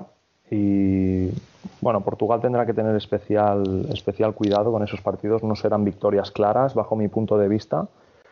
Y nada más. Simplemente, como digo siempre, muchas ganas de presenciar estos partidazos de selecciones. Sí, eh, repetimos que el primer partido será, eh, bueno, ya se habrá disputado cuando, a- a la publica- cuando publicaremos este programa, eh, el, eh, el martes 2 de marzo, eh, Kazajistán contra Bielorrusia a las dos y media de la tarde, así que seguramente ya habrán eh, jugado. Y luego desde el miércoles 3 hasta el, hasta el miércoles 10 no, no como decía antes. Eh, del, 3, eh, del 2 de marzo al 10, más, más de una semana de partidazos internacionales, así que como siempre, como has dicho tú, Ricardo, muchísimas ganas de verlos y muchísimas ganas de, de buscar los, el, eh, los streaming como siempre.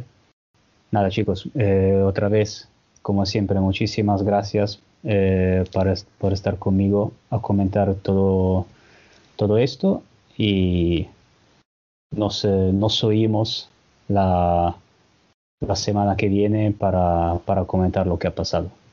Genial. Un placer, como siempre, y nos vamos siguiendo por redes sociales y escuchándonos a través de Futsal Corner. Un saludo. Igualmente, un abrazo. Muchas gracias una semana más. Termina ya nuestro apasionante vigésimo segundo programa de esta segunda temporada tan convulsa y a la vez entretenida. Gracias por estar ahí una semana más. Recordad que seguimos en contacto en nuestras redes sociales para estar al día de cuanto sucede en el mundo del fútbol sala. Y ya sabéis que podéis hacernos llegar vuestras sugerencias y críticas a través del correo electrónico futsalcorner@futsalcorner.es.